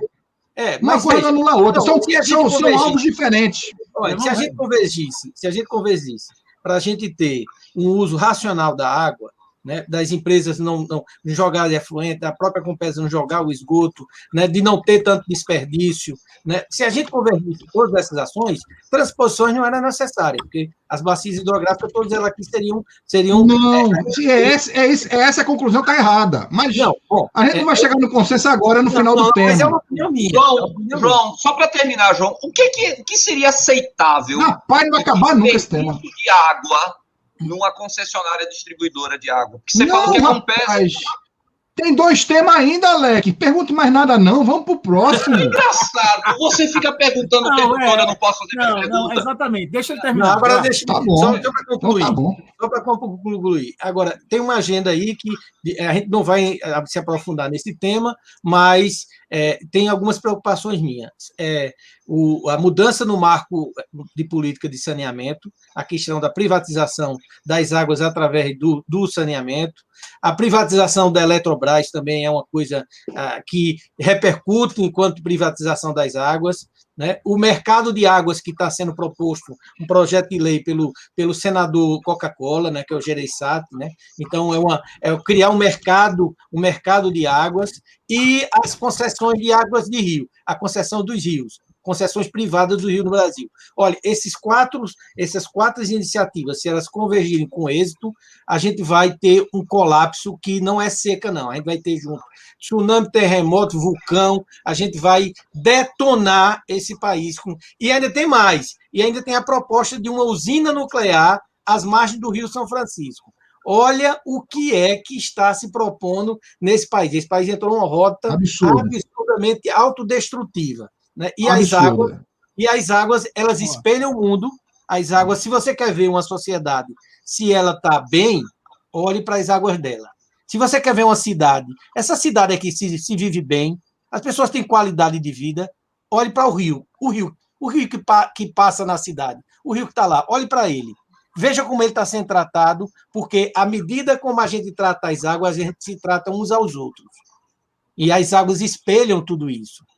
Então, as águas, elas são o espelho, como se diz, o espelho do mundo. Isso eu concordo inteiramente. Aí, agora, é, eu também, é, eu também. É eu também. a minha deixa. Uma coisa que você falou. Tá? No final, a gente é, toca a Guilherme é, a questão Planeta, água. Da, da, do tratamento de água e da reutilização da água. né? Que vai emendar com o nosso terceiro tema, né? Que era justamente assim: economize água, beba cerveja. É, é, é, isso, isso tem uma certa, uma certa verdade aí, né? É, Relativizando a questão do consumo mundial. Mas é exatamente, veja, deixa eu dizer uma coisa. É, é, é, hoje em dia, as cervejarias elas utilizam água de reuso. Muito, Até porque, para evitar a alteração do gosto da cerveja. Porque uhum. a, a eu me lembro que quando adolescente, os bares de Recife eram todos é, da Antártica. Todos, todos, todos, todos, todos. tudo azul. desculpa, tudo azul. desculpa, deixa eu interromper. Deixa eu interromper. Era da Antártica. Deixa eu interromper o programa rapidinho. É que nós Olha. temos um, um, um, exemplar aqui de, de, de... Chucuru. chucuru. Há um exemplar de chucuru aqui. E eu gostaria muito, mas não anda nua, não. Já nos antepassados. É, tá bom. Aqui, ó, parabéns. É. Ó, Minha esposa também tem descendência do. E é. É, é, do é tem ascendência chucuru, ela tem, lá do Pesqueira. parabéns. Aí, sim. Aí, pessoal. Sim, aí em Recife era tudo, tudo, tudo, tudo, era é, é tudo Antártica, é, tudo Antártica, tudo Antártica. E existia uma fábrica da Antártica em Olinda. E, e, e, e, essa fábrica, quando teve a fusão da Ambev, essa fábrica foi fechada e aí a Antártica passou a ser produzida na Paraíba. Foi? Certo, tenho certeza absoluta. Não, não, não, não, não, não, tá certo, tá certo. Entendeu? Tá certo, Foi, passou a ser produzida na Paraíba, a Antártica. Meu irmão, mudou o gosto da cerveja. Sim. Caiu. Mudou o gosto Caiu da cerveja de uma maneira que houve uma rejeição em Recife, que hoje em dia, se você quiser comprar uma lata de cerveja antártica, você vai ter dificuldade. Não, não, não, não tem, não tem de jeito nenhum. E claro que hoje em dia, assim, isso é uma coisa que foi passado, porque hoje a cervejaria é tudo água de reuso. Então, na verdade, como você está usando. Na, é, é, eu acho que você quer dizer, João, em vez de estar gastando mais água, realmente você está é, reutilizando a água. É isso? é porque, olha, dentro das bebidas, né, aí vamos dizer assim, as bebidas de consumo, as bebidas alcoolizadas, né, a, a cerveja é uma dessas que tem na sua cadeia de produção né, uma, um dos menores scores de consumo de água é, é a, a cerveja. Né? O vinho tem, tem, tem uma, uma, um consumo maior, as bebidas como uísque, essas outras muito maior. Né? Então, a água, a cerveja aí, ela tem. É, a escolha que você faz entre a cerveja ou vinho ou outros, uísque e outras, e outras bebidas, né, vai implicar numa, numa pressão menor né, uma, sobre a questão do consumo de água, né, que é uma água que a gente diz água virtual, né, porque tudo que a gente consome, tudo que a gente consome, tudo, tudo que vocês pegarem, mostrarem aí, olharem, tudo consome água para ser produzido, tudo. Né? E aí a gente hoje já toca as pessoas para elas assumirem uma postura mais cidadã na escolha do seu consumo e do seu pós-consumo. Alguns a, a escolher um, um, produto a outro, por exemplo, se você escolhe carne de frango ou você vai consumir carne bovina, isso tem implicação sobre as águas, porque produzir carne bovina né, na cadeia produção mais água. na cadeia de produção de, de carne bovina, você vai consumir muita mais água do que a água de a carne de frango. Então são escolhas que você vai estar tá fazendo. Tá você vendo, Ricardo? Você precisa começar a comer frango, Ricardo. Não, consumir. Não. Ele, mas ele, ele, ele, ele, tem essa prática desde adolescente, mas eu não tenho. Não, mas eu faço minha prática toda Você tem que mudar seus hábitos. Eu só faço bebê. Ele tem que reverter, né, Alec? Tem que reverter. Está na hora de comer. É, é, então, é. Ó, se você escolher chá ou café, tem, tem, um, tem um consumo maior do café do que o chá de água. Então, isso Mas é uma... você, João, qual Sim. a cerveja que você gosta de tomar? Olha, eu sou, eu sou muito, eu sou bastante, é, vamos dizer assim, pouco exigente né, em relação à cerveja. Eu acho que ela tem que ter uma temperatura, tá. é muito mais uma temperatura do que uma, uma, cerveja específica. Mas só, de, de, fato, tem algumas que tem um gosto mais requintado, né? Tem um sabor mais. Mas tem uma cerveja que eu mandava buscar de Teresina, eu moro em Caruaru, ela vinha de Teresina para mim, que é a cerveja rica. Que eu, que eu gosto muito da cerveja rica. Não sei se você conheceu, Alex. Mas era hum. até mesmo em Teresina, quando eu fui a última vez lá, tenho parentes lá, quando eu fui, disse: olha, aqui tem ainda, mas é muito difícil você encontrar, só em algumas situações. Eu mandava trazer. Eu gostava muito daquela, da, daquele gosto, porque tem, tem umas sutilezas que diferencia de fato. Agora, o Ricardo estava dizendo, hoje as, as, as empresas de cerveja, elas estão muito preocupadas com isso, né? Pela questão do, do, do reuso, né, de, de, de, de, inclusive do processo de lavagem. Olha, isso consome uma água que, que vocês não imaginam. Né, dentro é, da produção de refrigerantes, da produção de bebidas, a lavagem de vasilhame, a, a, isso também é um consumo que não é só o que se agrega ao produto, né, mas todo o, seu, o processo de montagem né, desses produtos. Né? Em Pernambuco, o que é que aconteceu em Pernambuco quando ele falou, ah, saiu daqui de, de, de Olinda, foi para Paraíba? De fato, algumas plantas industriais elas mudaram pela questão do, do acesso mesmo à água. Né? A, água a, a região sul de Pernambuco tem muito maior oferta de água do que a região norte de Pernambuco, né? Inclusive, alguns falam assim: a mata úmida, sul, e a mata seca, ao norte, né? E algumas plantas elas migraram. Por exemplo, algumas foram empresas foram para onde? Cabo de Santo Agostinho. Por quê? Porque elas estão ali numa área que realmente tem a, a, o Rio Pirapama, por exemplo, né? Né, um, um rio significativo no, no, estado de Pernambuco. Elas estão lá concentradas, estão próximo do Porto de Suape, né, estão naquele entroncamento ali no, na, na, via do, da 104. Né, então, algumas escolhas fizeram, mas, sem dúvida, o elemento água foi muito decisivo para essas empresas de cervejaria. Em outros países, interessante que em alguns países eles lançaram uma campanha. Você entra num restaurante, aí está lá assim, não beba, é, se vai beber, beba água parece até um contrassenso o restaurante, né? Mas uh, existe, existe em Portugal, por exemplo, essa campanha pegou muito em alguns lugares, né? Das pessoas, você for consumir no restaurante, é, pense que a bebida ela vai interferir em alguns aspectos no, na palata, no, no, no, no seu paladar, no consumo da, da comida. Isso vai, é, desprestigia é, claro, um claro, pouco, desprestigia claro. um pouco a comida, né? Quando você mistura com, com a bebida alcoolizada. Então, eu, eu, eu, eu gosto, eu gosto de uma cerveja mais forte, mas não tão mais forte né?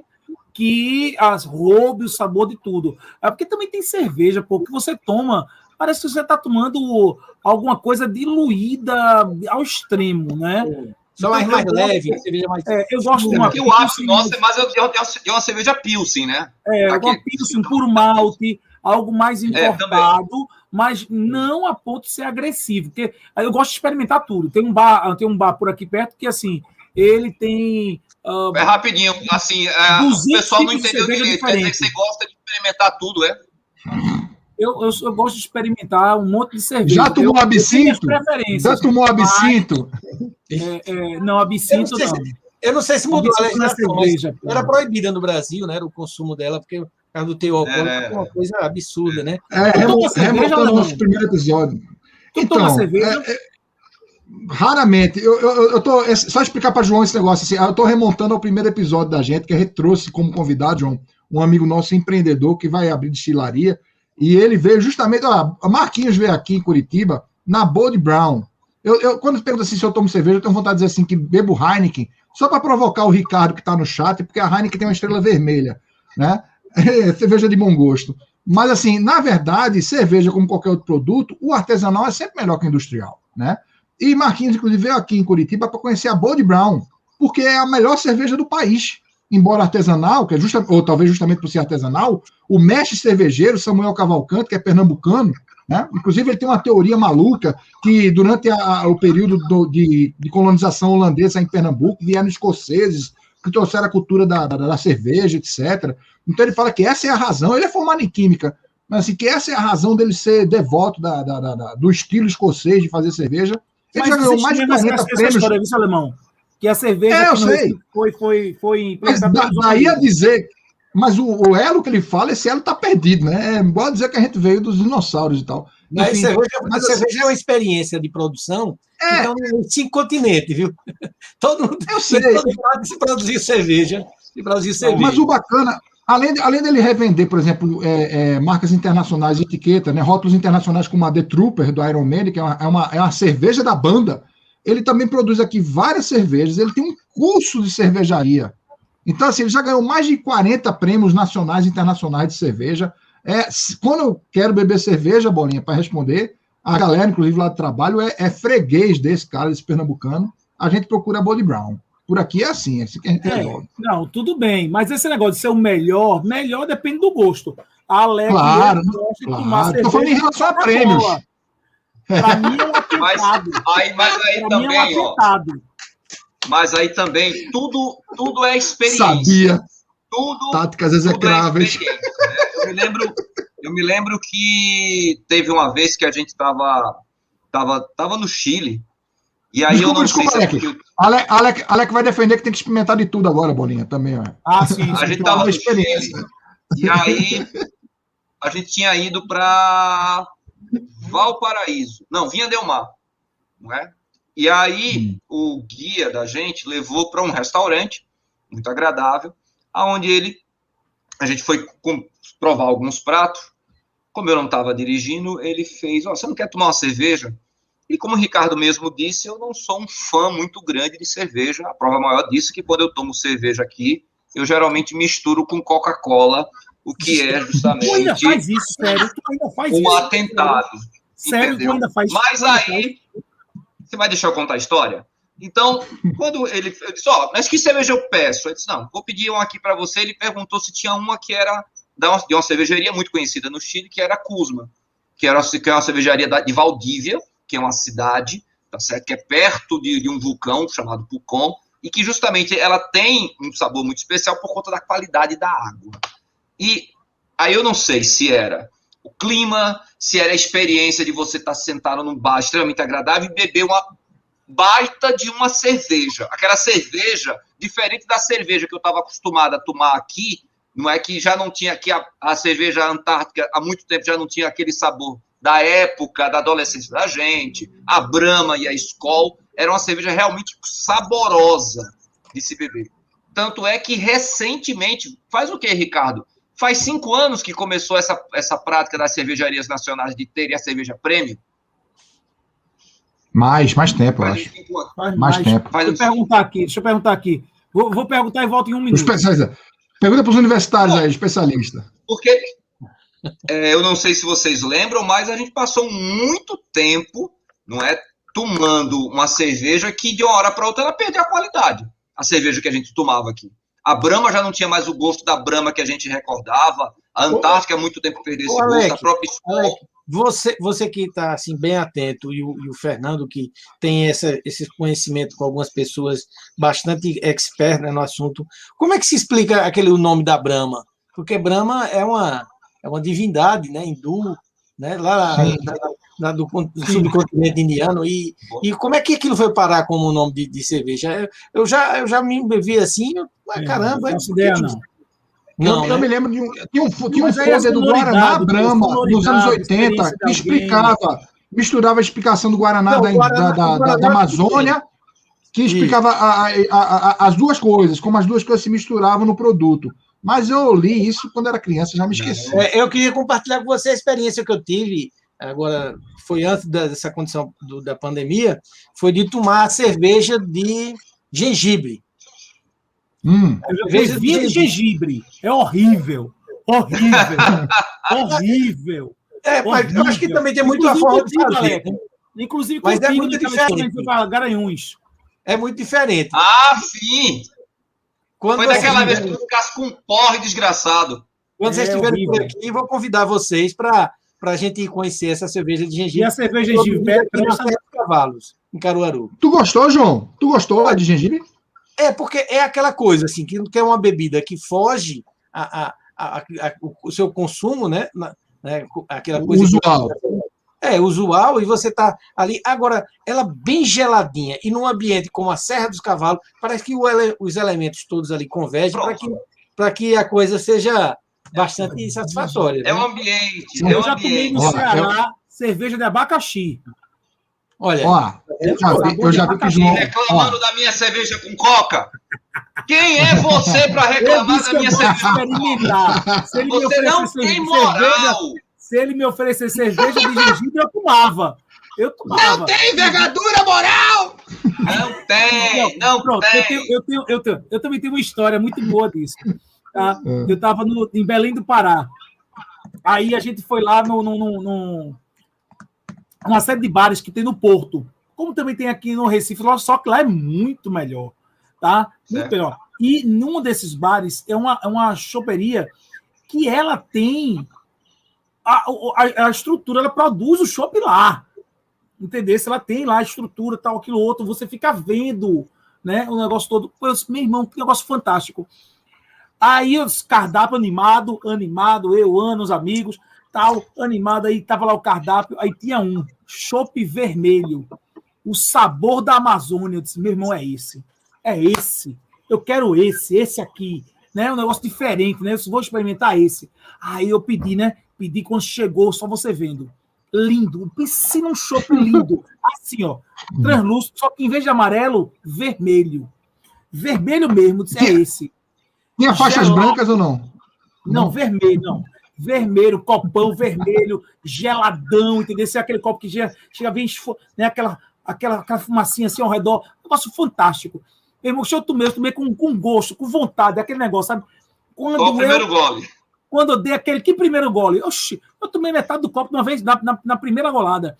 Vai ter que tá, tá, tá, tá, tá, tá, meu irmão, quando o negócio entrou. disse, Puta que pariu.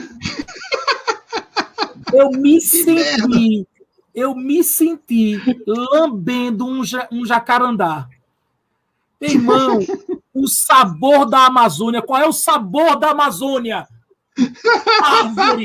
Botavam casca de árvore no negócio, que os caras vermelho. Irmão, eu pensei que estava tomando sani- sanativo. Sabe aquele negócio sanativo? eles esqueceram nativo. Aquele chi. Meu, que negócio ruim, que coisa horrorosa, horrorosa, horrorosa. Eu acho que foi a pior bebida que eu tomei na minha vida. Entendeu? Aí, isso, Alec, Alec, da Alec ia misturar com. Alec ia misturar com Guaraná Jesus, isso aí. Você Também. João fala da você questão da experiência. sentir, Eu, eu tenho, sentir eu o que eu tenho, senti, pode lamber um móvel de madeira da sua casa, é o mesmo gosto. Pode É, eu lamber, tenho- eu é a tenho uma mesma experiência. coisa. eu tenho uma experiência com cerveja também que para mim é, é bem forte. A gente viajou, eu e minha esposa, mais um outro casal. A gente foi de Salvador para Morro de São Paulo. E não sei se vocês sabem, Morro de São Paulo você só chega de barco, de lancha. E aí você chega no atracadouro e chega no atracadouro, você sobe uma ladeira, não é, para poder chegar nas pousadas. E é assim, a pousada da primeira praia, da segunda, da terceira. E eu já sabendo disso tudo, o casal que foi com a gente também, isso, ó, façam uma mala pequena. Porque para transportar isso é ruim, a gente vai andar muito, não tem transporte em Morro de São Paulo.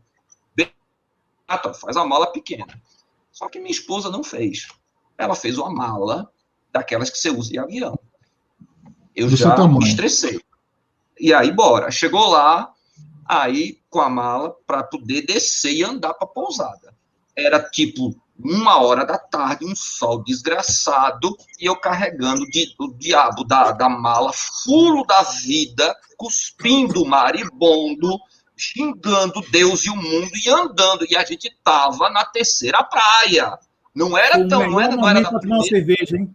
não era a segunda. Chegou no quarto, não é? Chegou no quarto, eu não tive. Aí descarreguei as malas, fulo da vida. Fui no primeiro boteco que tinha mais próximo, primeira venda. Eu não sei se foi Brahma ou se era Skol, mas foi a cerveja, uma das mais gostosas que eu tomei na vida. Porque eu tava tá se muito. gelada, tu tomava e dizia que A era outra. circunstância. Exatamente. É, é, é. Fosse polar, fosse polar, glacial.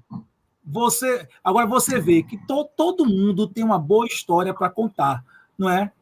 Inclusive se refere ao nosso último tema, né? Que é o cine brasileiro, que tem muitas histórias boas para contar, porém não leva crédito para a maioria da população. Né? O, o, o, o- você acha que, assim, decorrente Rapaz, rapaz, ó. Ó, é, esse, é esse ignorância ficar ca- mesmo, pessoal. É ignorância Esse mesmo assunto- essa questão, ou é, é porque existe uma história de talvez da, da porno chanchada que se levou esse levou assunto-. Esse assunto eu vou ficar calado, porque a gente tem um, um fã de Cláudio Assis aqui, então eu vou deixar ele falar. É, não, eu, eu, eu tenho contado boas histórias, Ricardo. Eu, sem de corrigir, eu diria, complementando, o cinema nacional tem contado boas histórias, né? Agora, é, é- é, uma, é uma, é uma trajetória né, que vem influenciado por vários elementos. Aí a gente falou de, de, de aspectos políticos, e não é o sentido partidário, mas no sentido das, das disputas de poder, né, das, dos interesses econômicos, isso tudo está aí o sentido de política também, né? né? E o Brasil, o seu cinema não ficou isento a isso, né? O, o Brasil, inclusive, tem um Dia Nacional do Cinema, não sei se vocês sabem, né? Dia do Cinema Nacional, tem 19 de junho, né? Que foi um marco aqui na, na passagem do século XIX para o século XX, dois irmãos que eram, se eu não me engano, eles eram italianos, né? mas estiveram aqui pelo Brasil, né, e, e trouxeram essa coisa da grande, da grande revolução do, né, fílmica na, na, na- naquele período histórico, né, e, a- e apresentaram aqui no Brasil, e isso acabou repercutindo de, de tal modo que se estabeleceu como uma referência, né, É, mas você veja, eles eram italianos, mas trouxeram essa grande invenção humana para cá, e desde então o, o cinema brasileiro... Afonso tem- Segreto. Afonso Oi? Segreto. É, Afonso eram dois irmãos, Adolfo... eu vi no Adolfo- Google. Afo- Ah, Afonso ah, é? Segreto. Eu, eu vi Ah, no Google agora.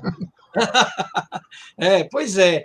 E assim, e veio, e veio essa dinâmica é, se transcorrendo até então, né? Agora, eu penso que cinema bom não importa a nacionalidade, né? A gente não importa a, a, a língua que está ali se fazendo de maneira oficial a, a produção daquela arte. No entanto, E também tem filme brasileiro ruim. Não é porque é brasileiro que é bom. Sim, Sim, absolutamente. sim, claro. né? O, que a gente, o que a gente é bombardeado com uma produção né, em grande escala, né, aquela co- coisa fordista, taylorista né, de, de, de, de- cinema, norte, Da globalização.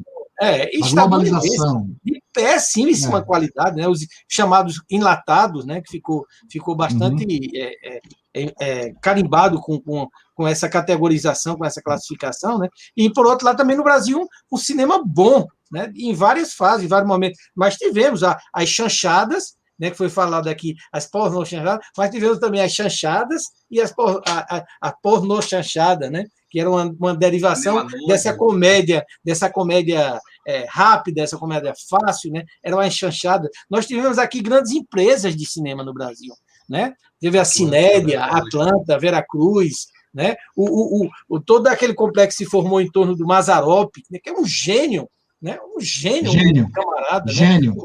ele, ele fazia toda, todo, todas as participações do cinema. Ele, ele cantava, ele interpretava, ele dirigia, né? ele era o empresário, né? e, e, inclusive se tornou milionário na época com, com, com a produção de, de, de, de, cinema, inclusive muito cooptado pela ditadura civil-militar, né, para produzir temas que, de repente, né, atendia a expectativa daquele, daquele, da, daquela situação política que estava é, é, forte no Brasil. Né? Tivemos o cinema, o período do cinema novo, né? O cinema. Glauber Rocha. Cinema, Glauber Rocha é um bom exemplo disso, Terra em Trânsito, Deus o Diabo e tal.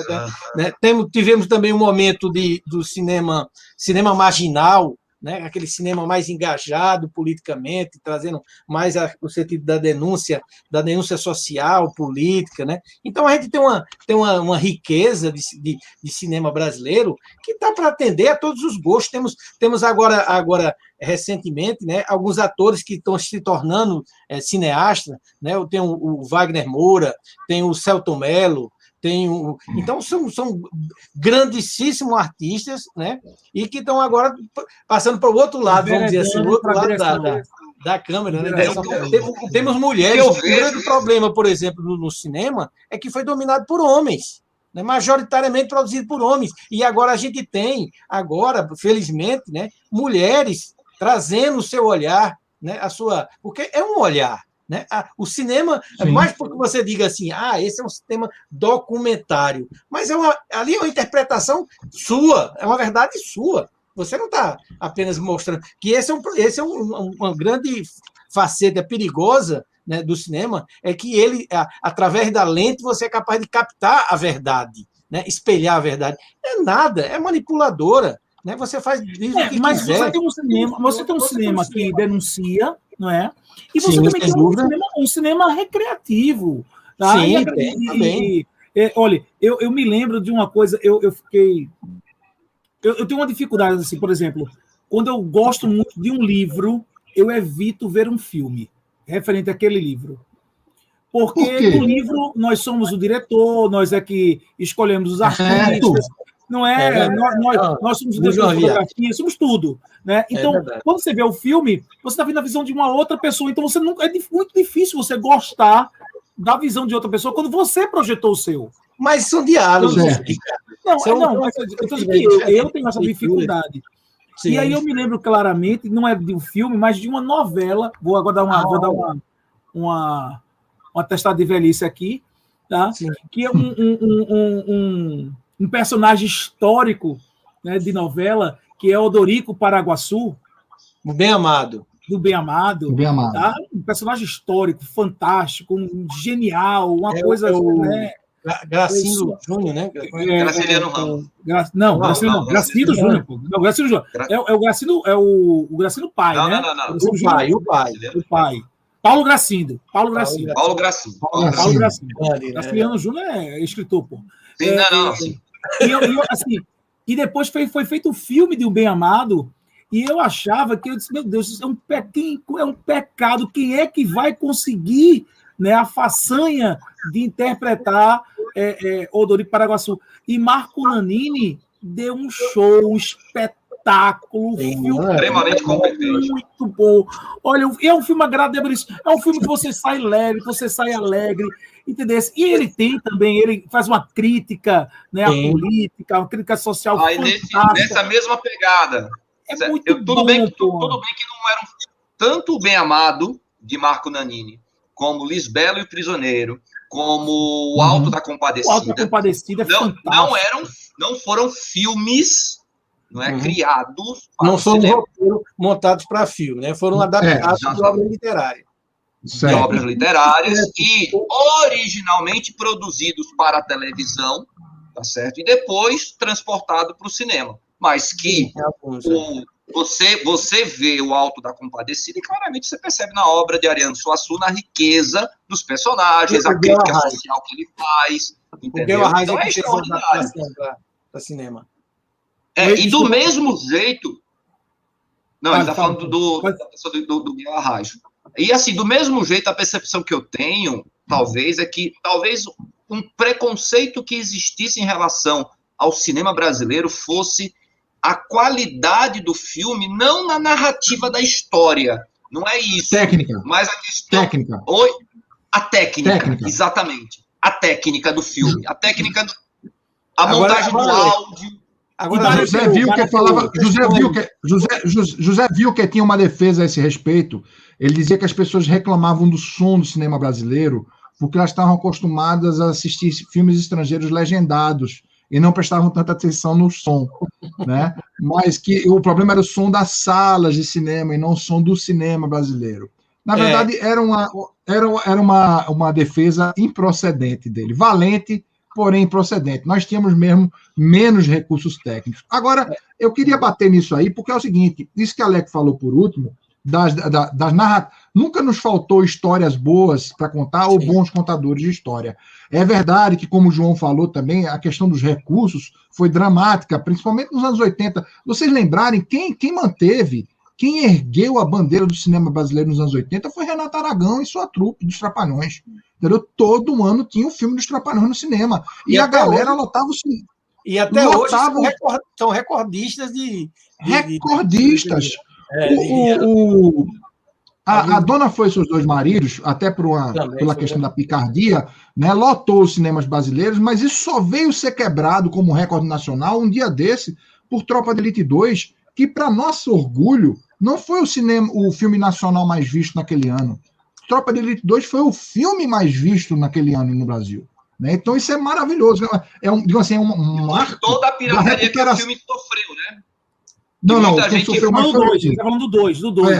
É, é, o 2 o dois ah, sofreu tá. menos. É. Dois, Mas assim, é, é, é o legal assim, que isso é uma...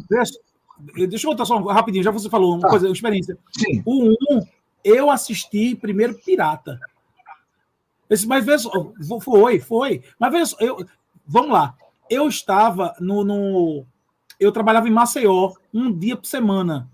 Maceió paga muito bem a professora de Recife. Só que assim, paga, paga assim, três vezes o que você ganharia em Recife. Então, assim, eles contratam gente para lá. E eu tinha um, tinha um motorista para me levar. Tinha um motorista para me levar para Maceió no domingo à noite. Eu Vai, alemão! além de você arriscar a vida, além de você arriscar a vida, porque a estrada não era boa, não é? Não. Além de você arriscar a vida, eu, eu, eu, eu, eu desenvolvi uma aversão a sair no domingo uma aversão, porque no domingo de manhã eu já não me sentia bem, porque eu sabia que eu ia viajar no domingo à noite.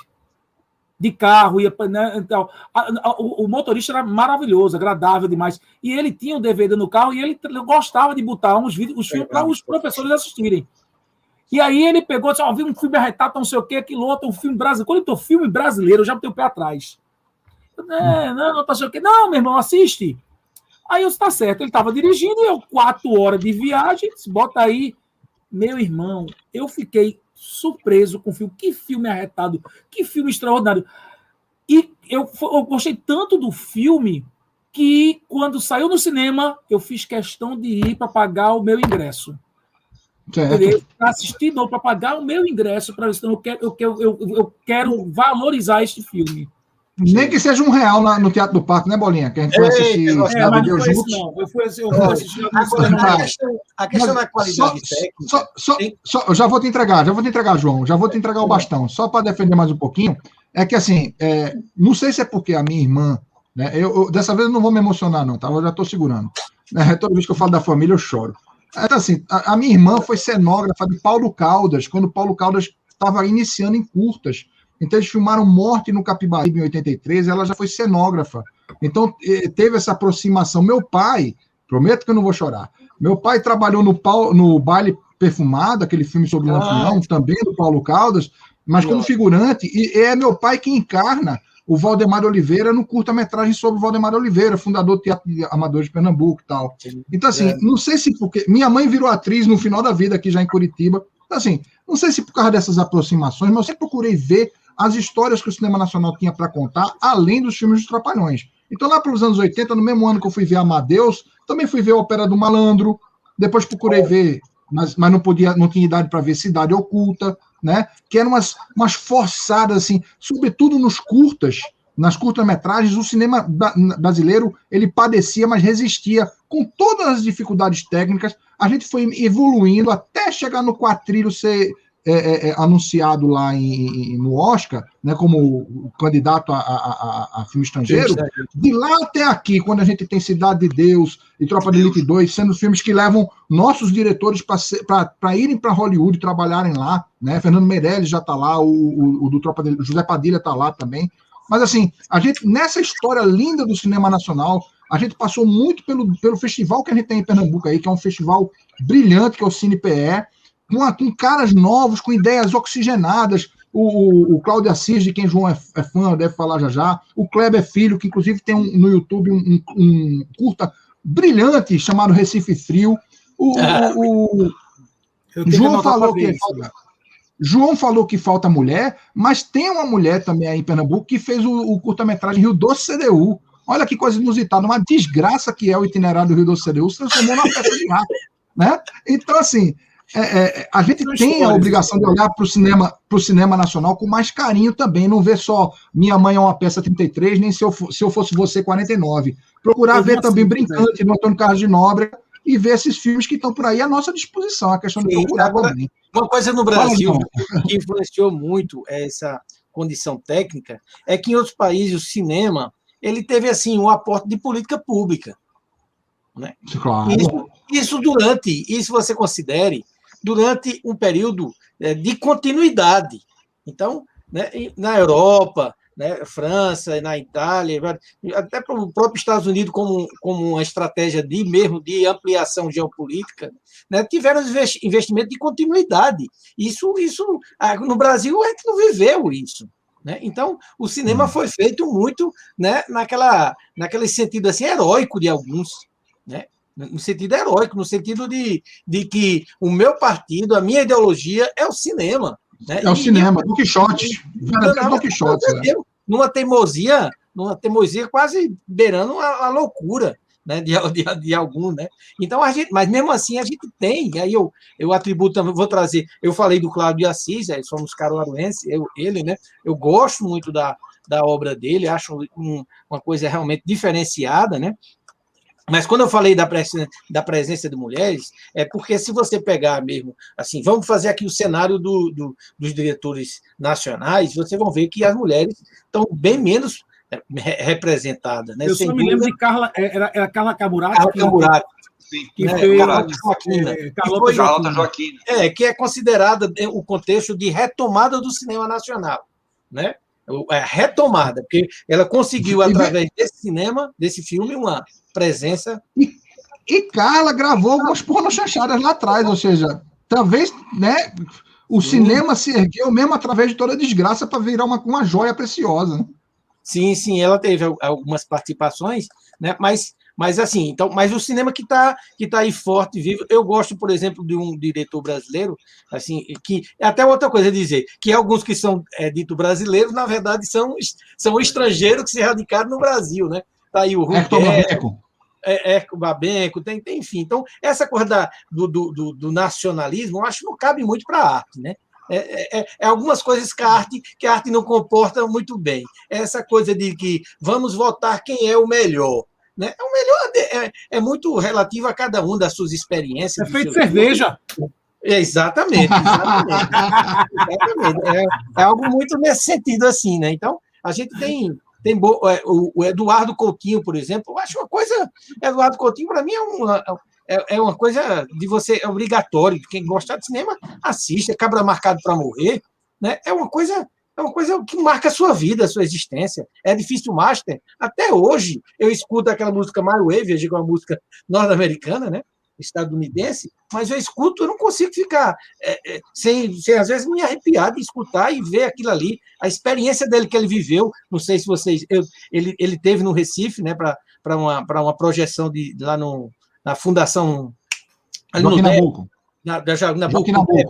tinha aquele cinema baratinho, né, como também o do parque, né, um real, né, que é, eu frequentei muito, assisti muito, mas ele teve lá Eduardo Coutinho e contando a, a, a vivência dele dos filmes que ele produzia, né? O edifício Master foi um edifício que foi escolhido quase que aleatoriamente para poder rodar o filme. Né? Ele saiu batendo na porta dos apartamentos e contou uma história maravilhosa, uma coisa que, se vocês não assistiram, eu indico, assista Edifício Master. É maravilhoso o filme Né? E ele diz assim, porque a vida humana, a experiência da vida humana, toda ela é fabulosa, toda ela maravilhosa. Agora, quando a gente empresta uma câmera, todo mundo foca para assistir. Por quê? Porque você está passando ali algo que possa representar a verdade, as grandes, as grandes descobertas, né?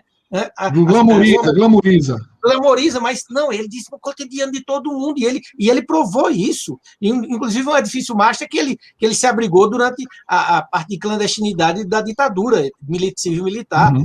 Escondeu, uhum. e depois, quando ele começou a fazer o filme, espera aí, esse lugar aqui eu estou conhecendo. Conheço. Eu tive escondido aqui, eu tive escondido nessas paredes aqui, né? Coisa maravilhosa. Você passar um filme, começar na década de 60 e terminar na década de 80, passar mais de 20 anos para terminar um filme, veja que, que, coisa, que coisa maravilhosa. Trabalho. Em si só isso. Em si só. Você passar mais de 20 anos para concluir um filme. E você conseguir pegar aquele fio narrador daqueles personagens naquele momento, naquele contexto histórico, e você trazer eles para um Brasil de 20, mais de 20 anos depois e ter uma coesão, ali está ali tá contado uma história, é um, é, um, é um talento maravilhoso, é uma coisa espetacular. Então, é Eduardo Coutinho, eu também atribuo assim de que são um dos grandes, né? Mas a gente tem outros mais, mais recentes, né? Que é o Jardineiro Fiel, quem assistiu Ensaio sobre a Cegueira? Ah, sobre a cegueira. Você já assistiu esse filme? sobre a cegueira. Eu, eu, li o livro, eu tive, eu tenho, eu, eu ah, mas filme, aí é mas, eu, mas o livro, o livro é, é livro. O livro é fogo. Eu, eu... Saramago, né? Ah, e o é, Saramago é, assistiu. Ah, só, só uma coisinha a esse respeito, que você falou que não gosta de ver filme que você já leu o livro, eu sou o contrário. Eu, eu não gosto de ver filme antes de ler o livro. Depois que eu li o livro, eu não ligo de ver o filme, não. Porque eu já tenho ah, as minhas não. imagens na cabeça. Eu sou, eu sou exatamente o contrário. Se eu ler o outra, livro depois de ver o filme, eu não tenho problema. Porque é como se eu estivesse enriquecendo. Enriquecendo. Então, de... então você vê o filme aí, depois de ler o livro. Se eu ver o tá filme depois do livro, é como se eu estivesse empobrecendo. Não é a mesma Não, você vê o filme depois do livro, não é isso? Você vê o filme depois do livro. Não, eu estou é empobrecendo. Ah, é uma opinião, é uma visão. Eu estou empobrecendo. Mas eu, eu, eu gosto de ler o livro, depois de ver o filme, eu estou enriquecendo. Pois olha, eu, eu gosto muito de um autor de literatura chamado Franz Kafka. Né? E alguns, alguns do, das obras. Não, da dele, Metamorfose? É, da Metamorfose. Aí Mas tem, tem, tem, tem, ministro, tem ministro da Educação que pensa que é Kafta, tá? Ex-ministro da Educação pensa que é Kafta. É. Kafka, Kafka é foi, foi, foi, foi, eu vi isso aí. Muito, tem uns gênios, assim, gênios com J. O, o, livro é muito bom, é muito doido, mas muito bom. Ah, eu acho perfeito, cara. É muito maravilhoso. Aí, mas ele tem o processo, o castelo, tem é, é, colônia penal, tem vários, tem muito. Eu, eu podia citar aqui, eu, eu até um dia desse estava aqui do lado de mim, assim, que eu gosto até de estar folheando de vez em quando. Mas é, eu gosto, viu, Ricardo, quando assim, eu leio o livro e depois vou ver o filme. É, é 1984, né? Tiveram, teve várias versões do cinema, né? De, de, e, e, eu gosto pra caramba de, de assistir as versões. Né? Eu fico assim, ah, caramba, essa versão eu não sabia. Aí eu assisto o filme.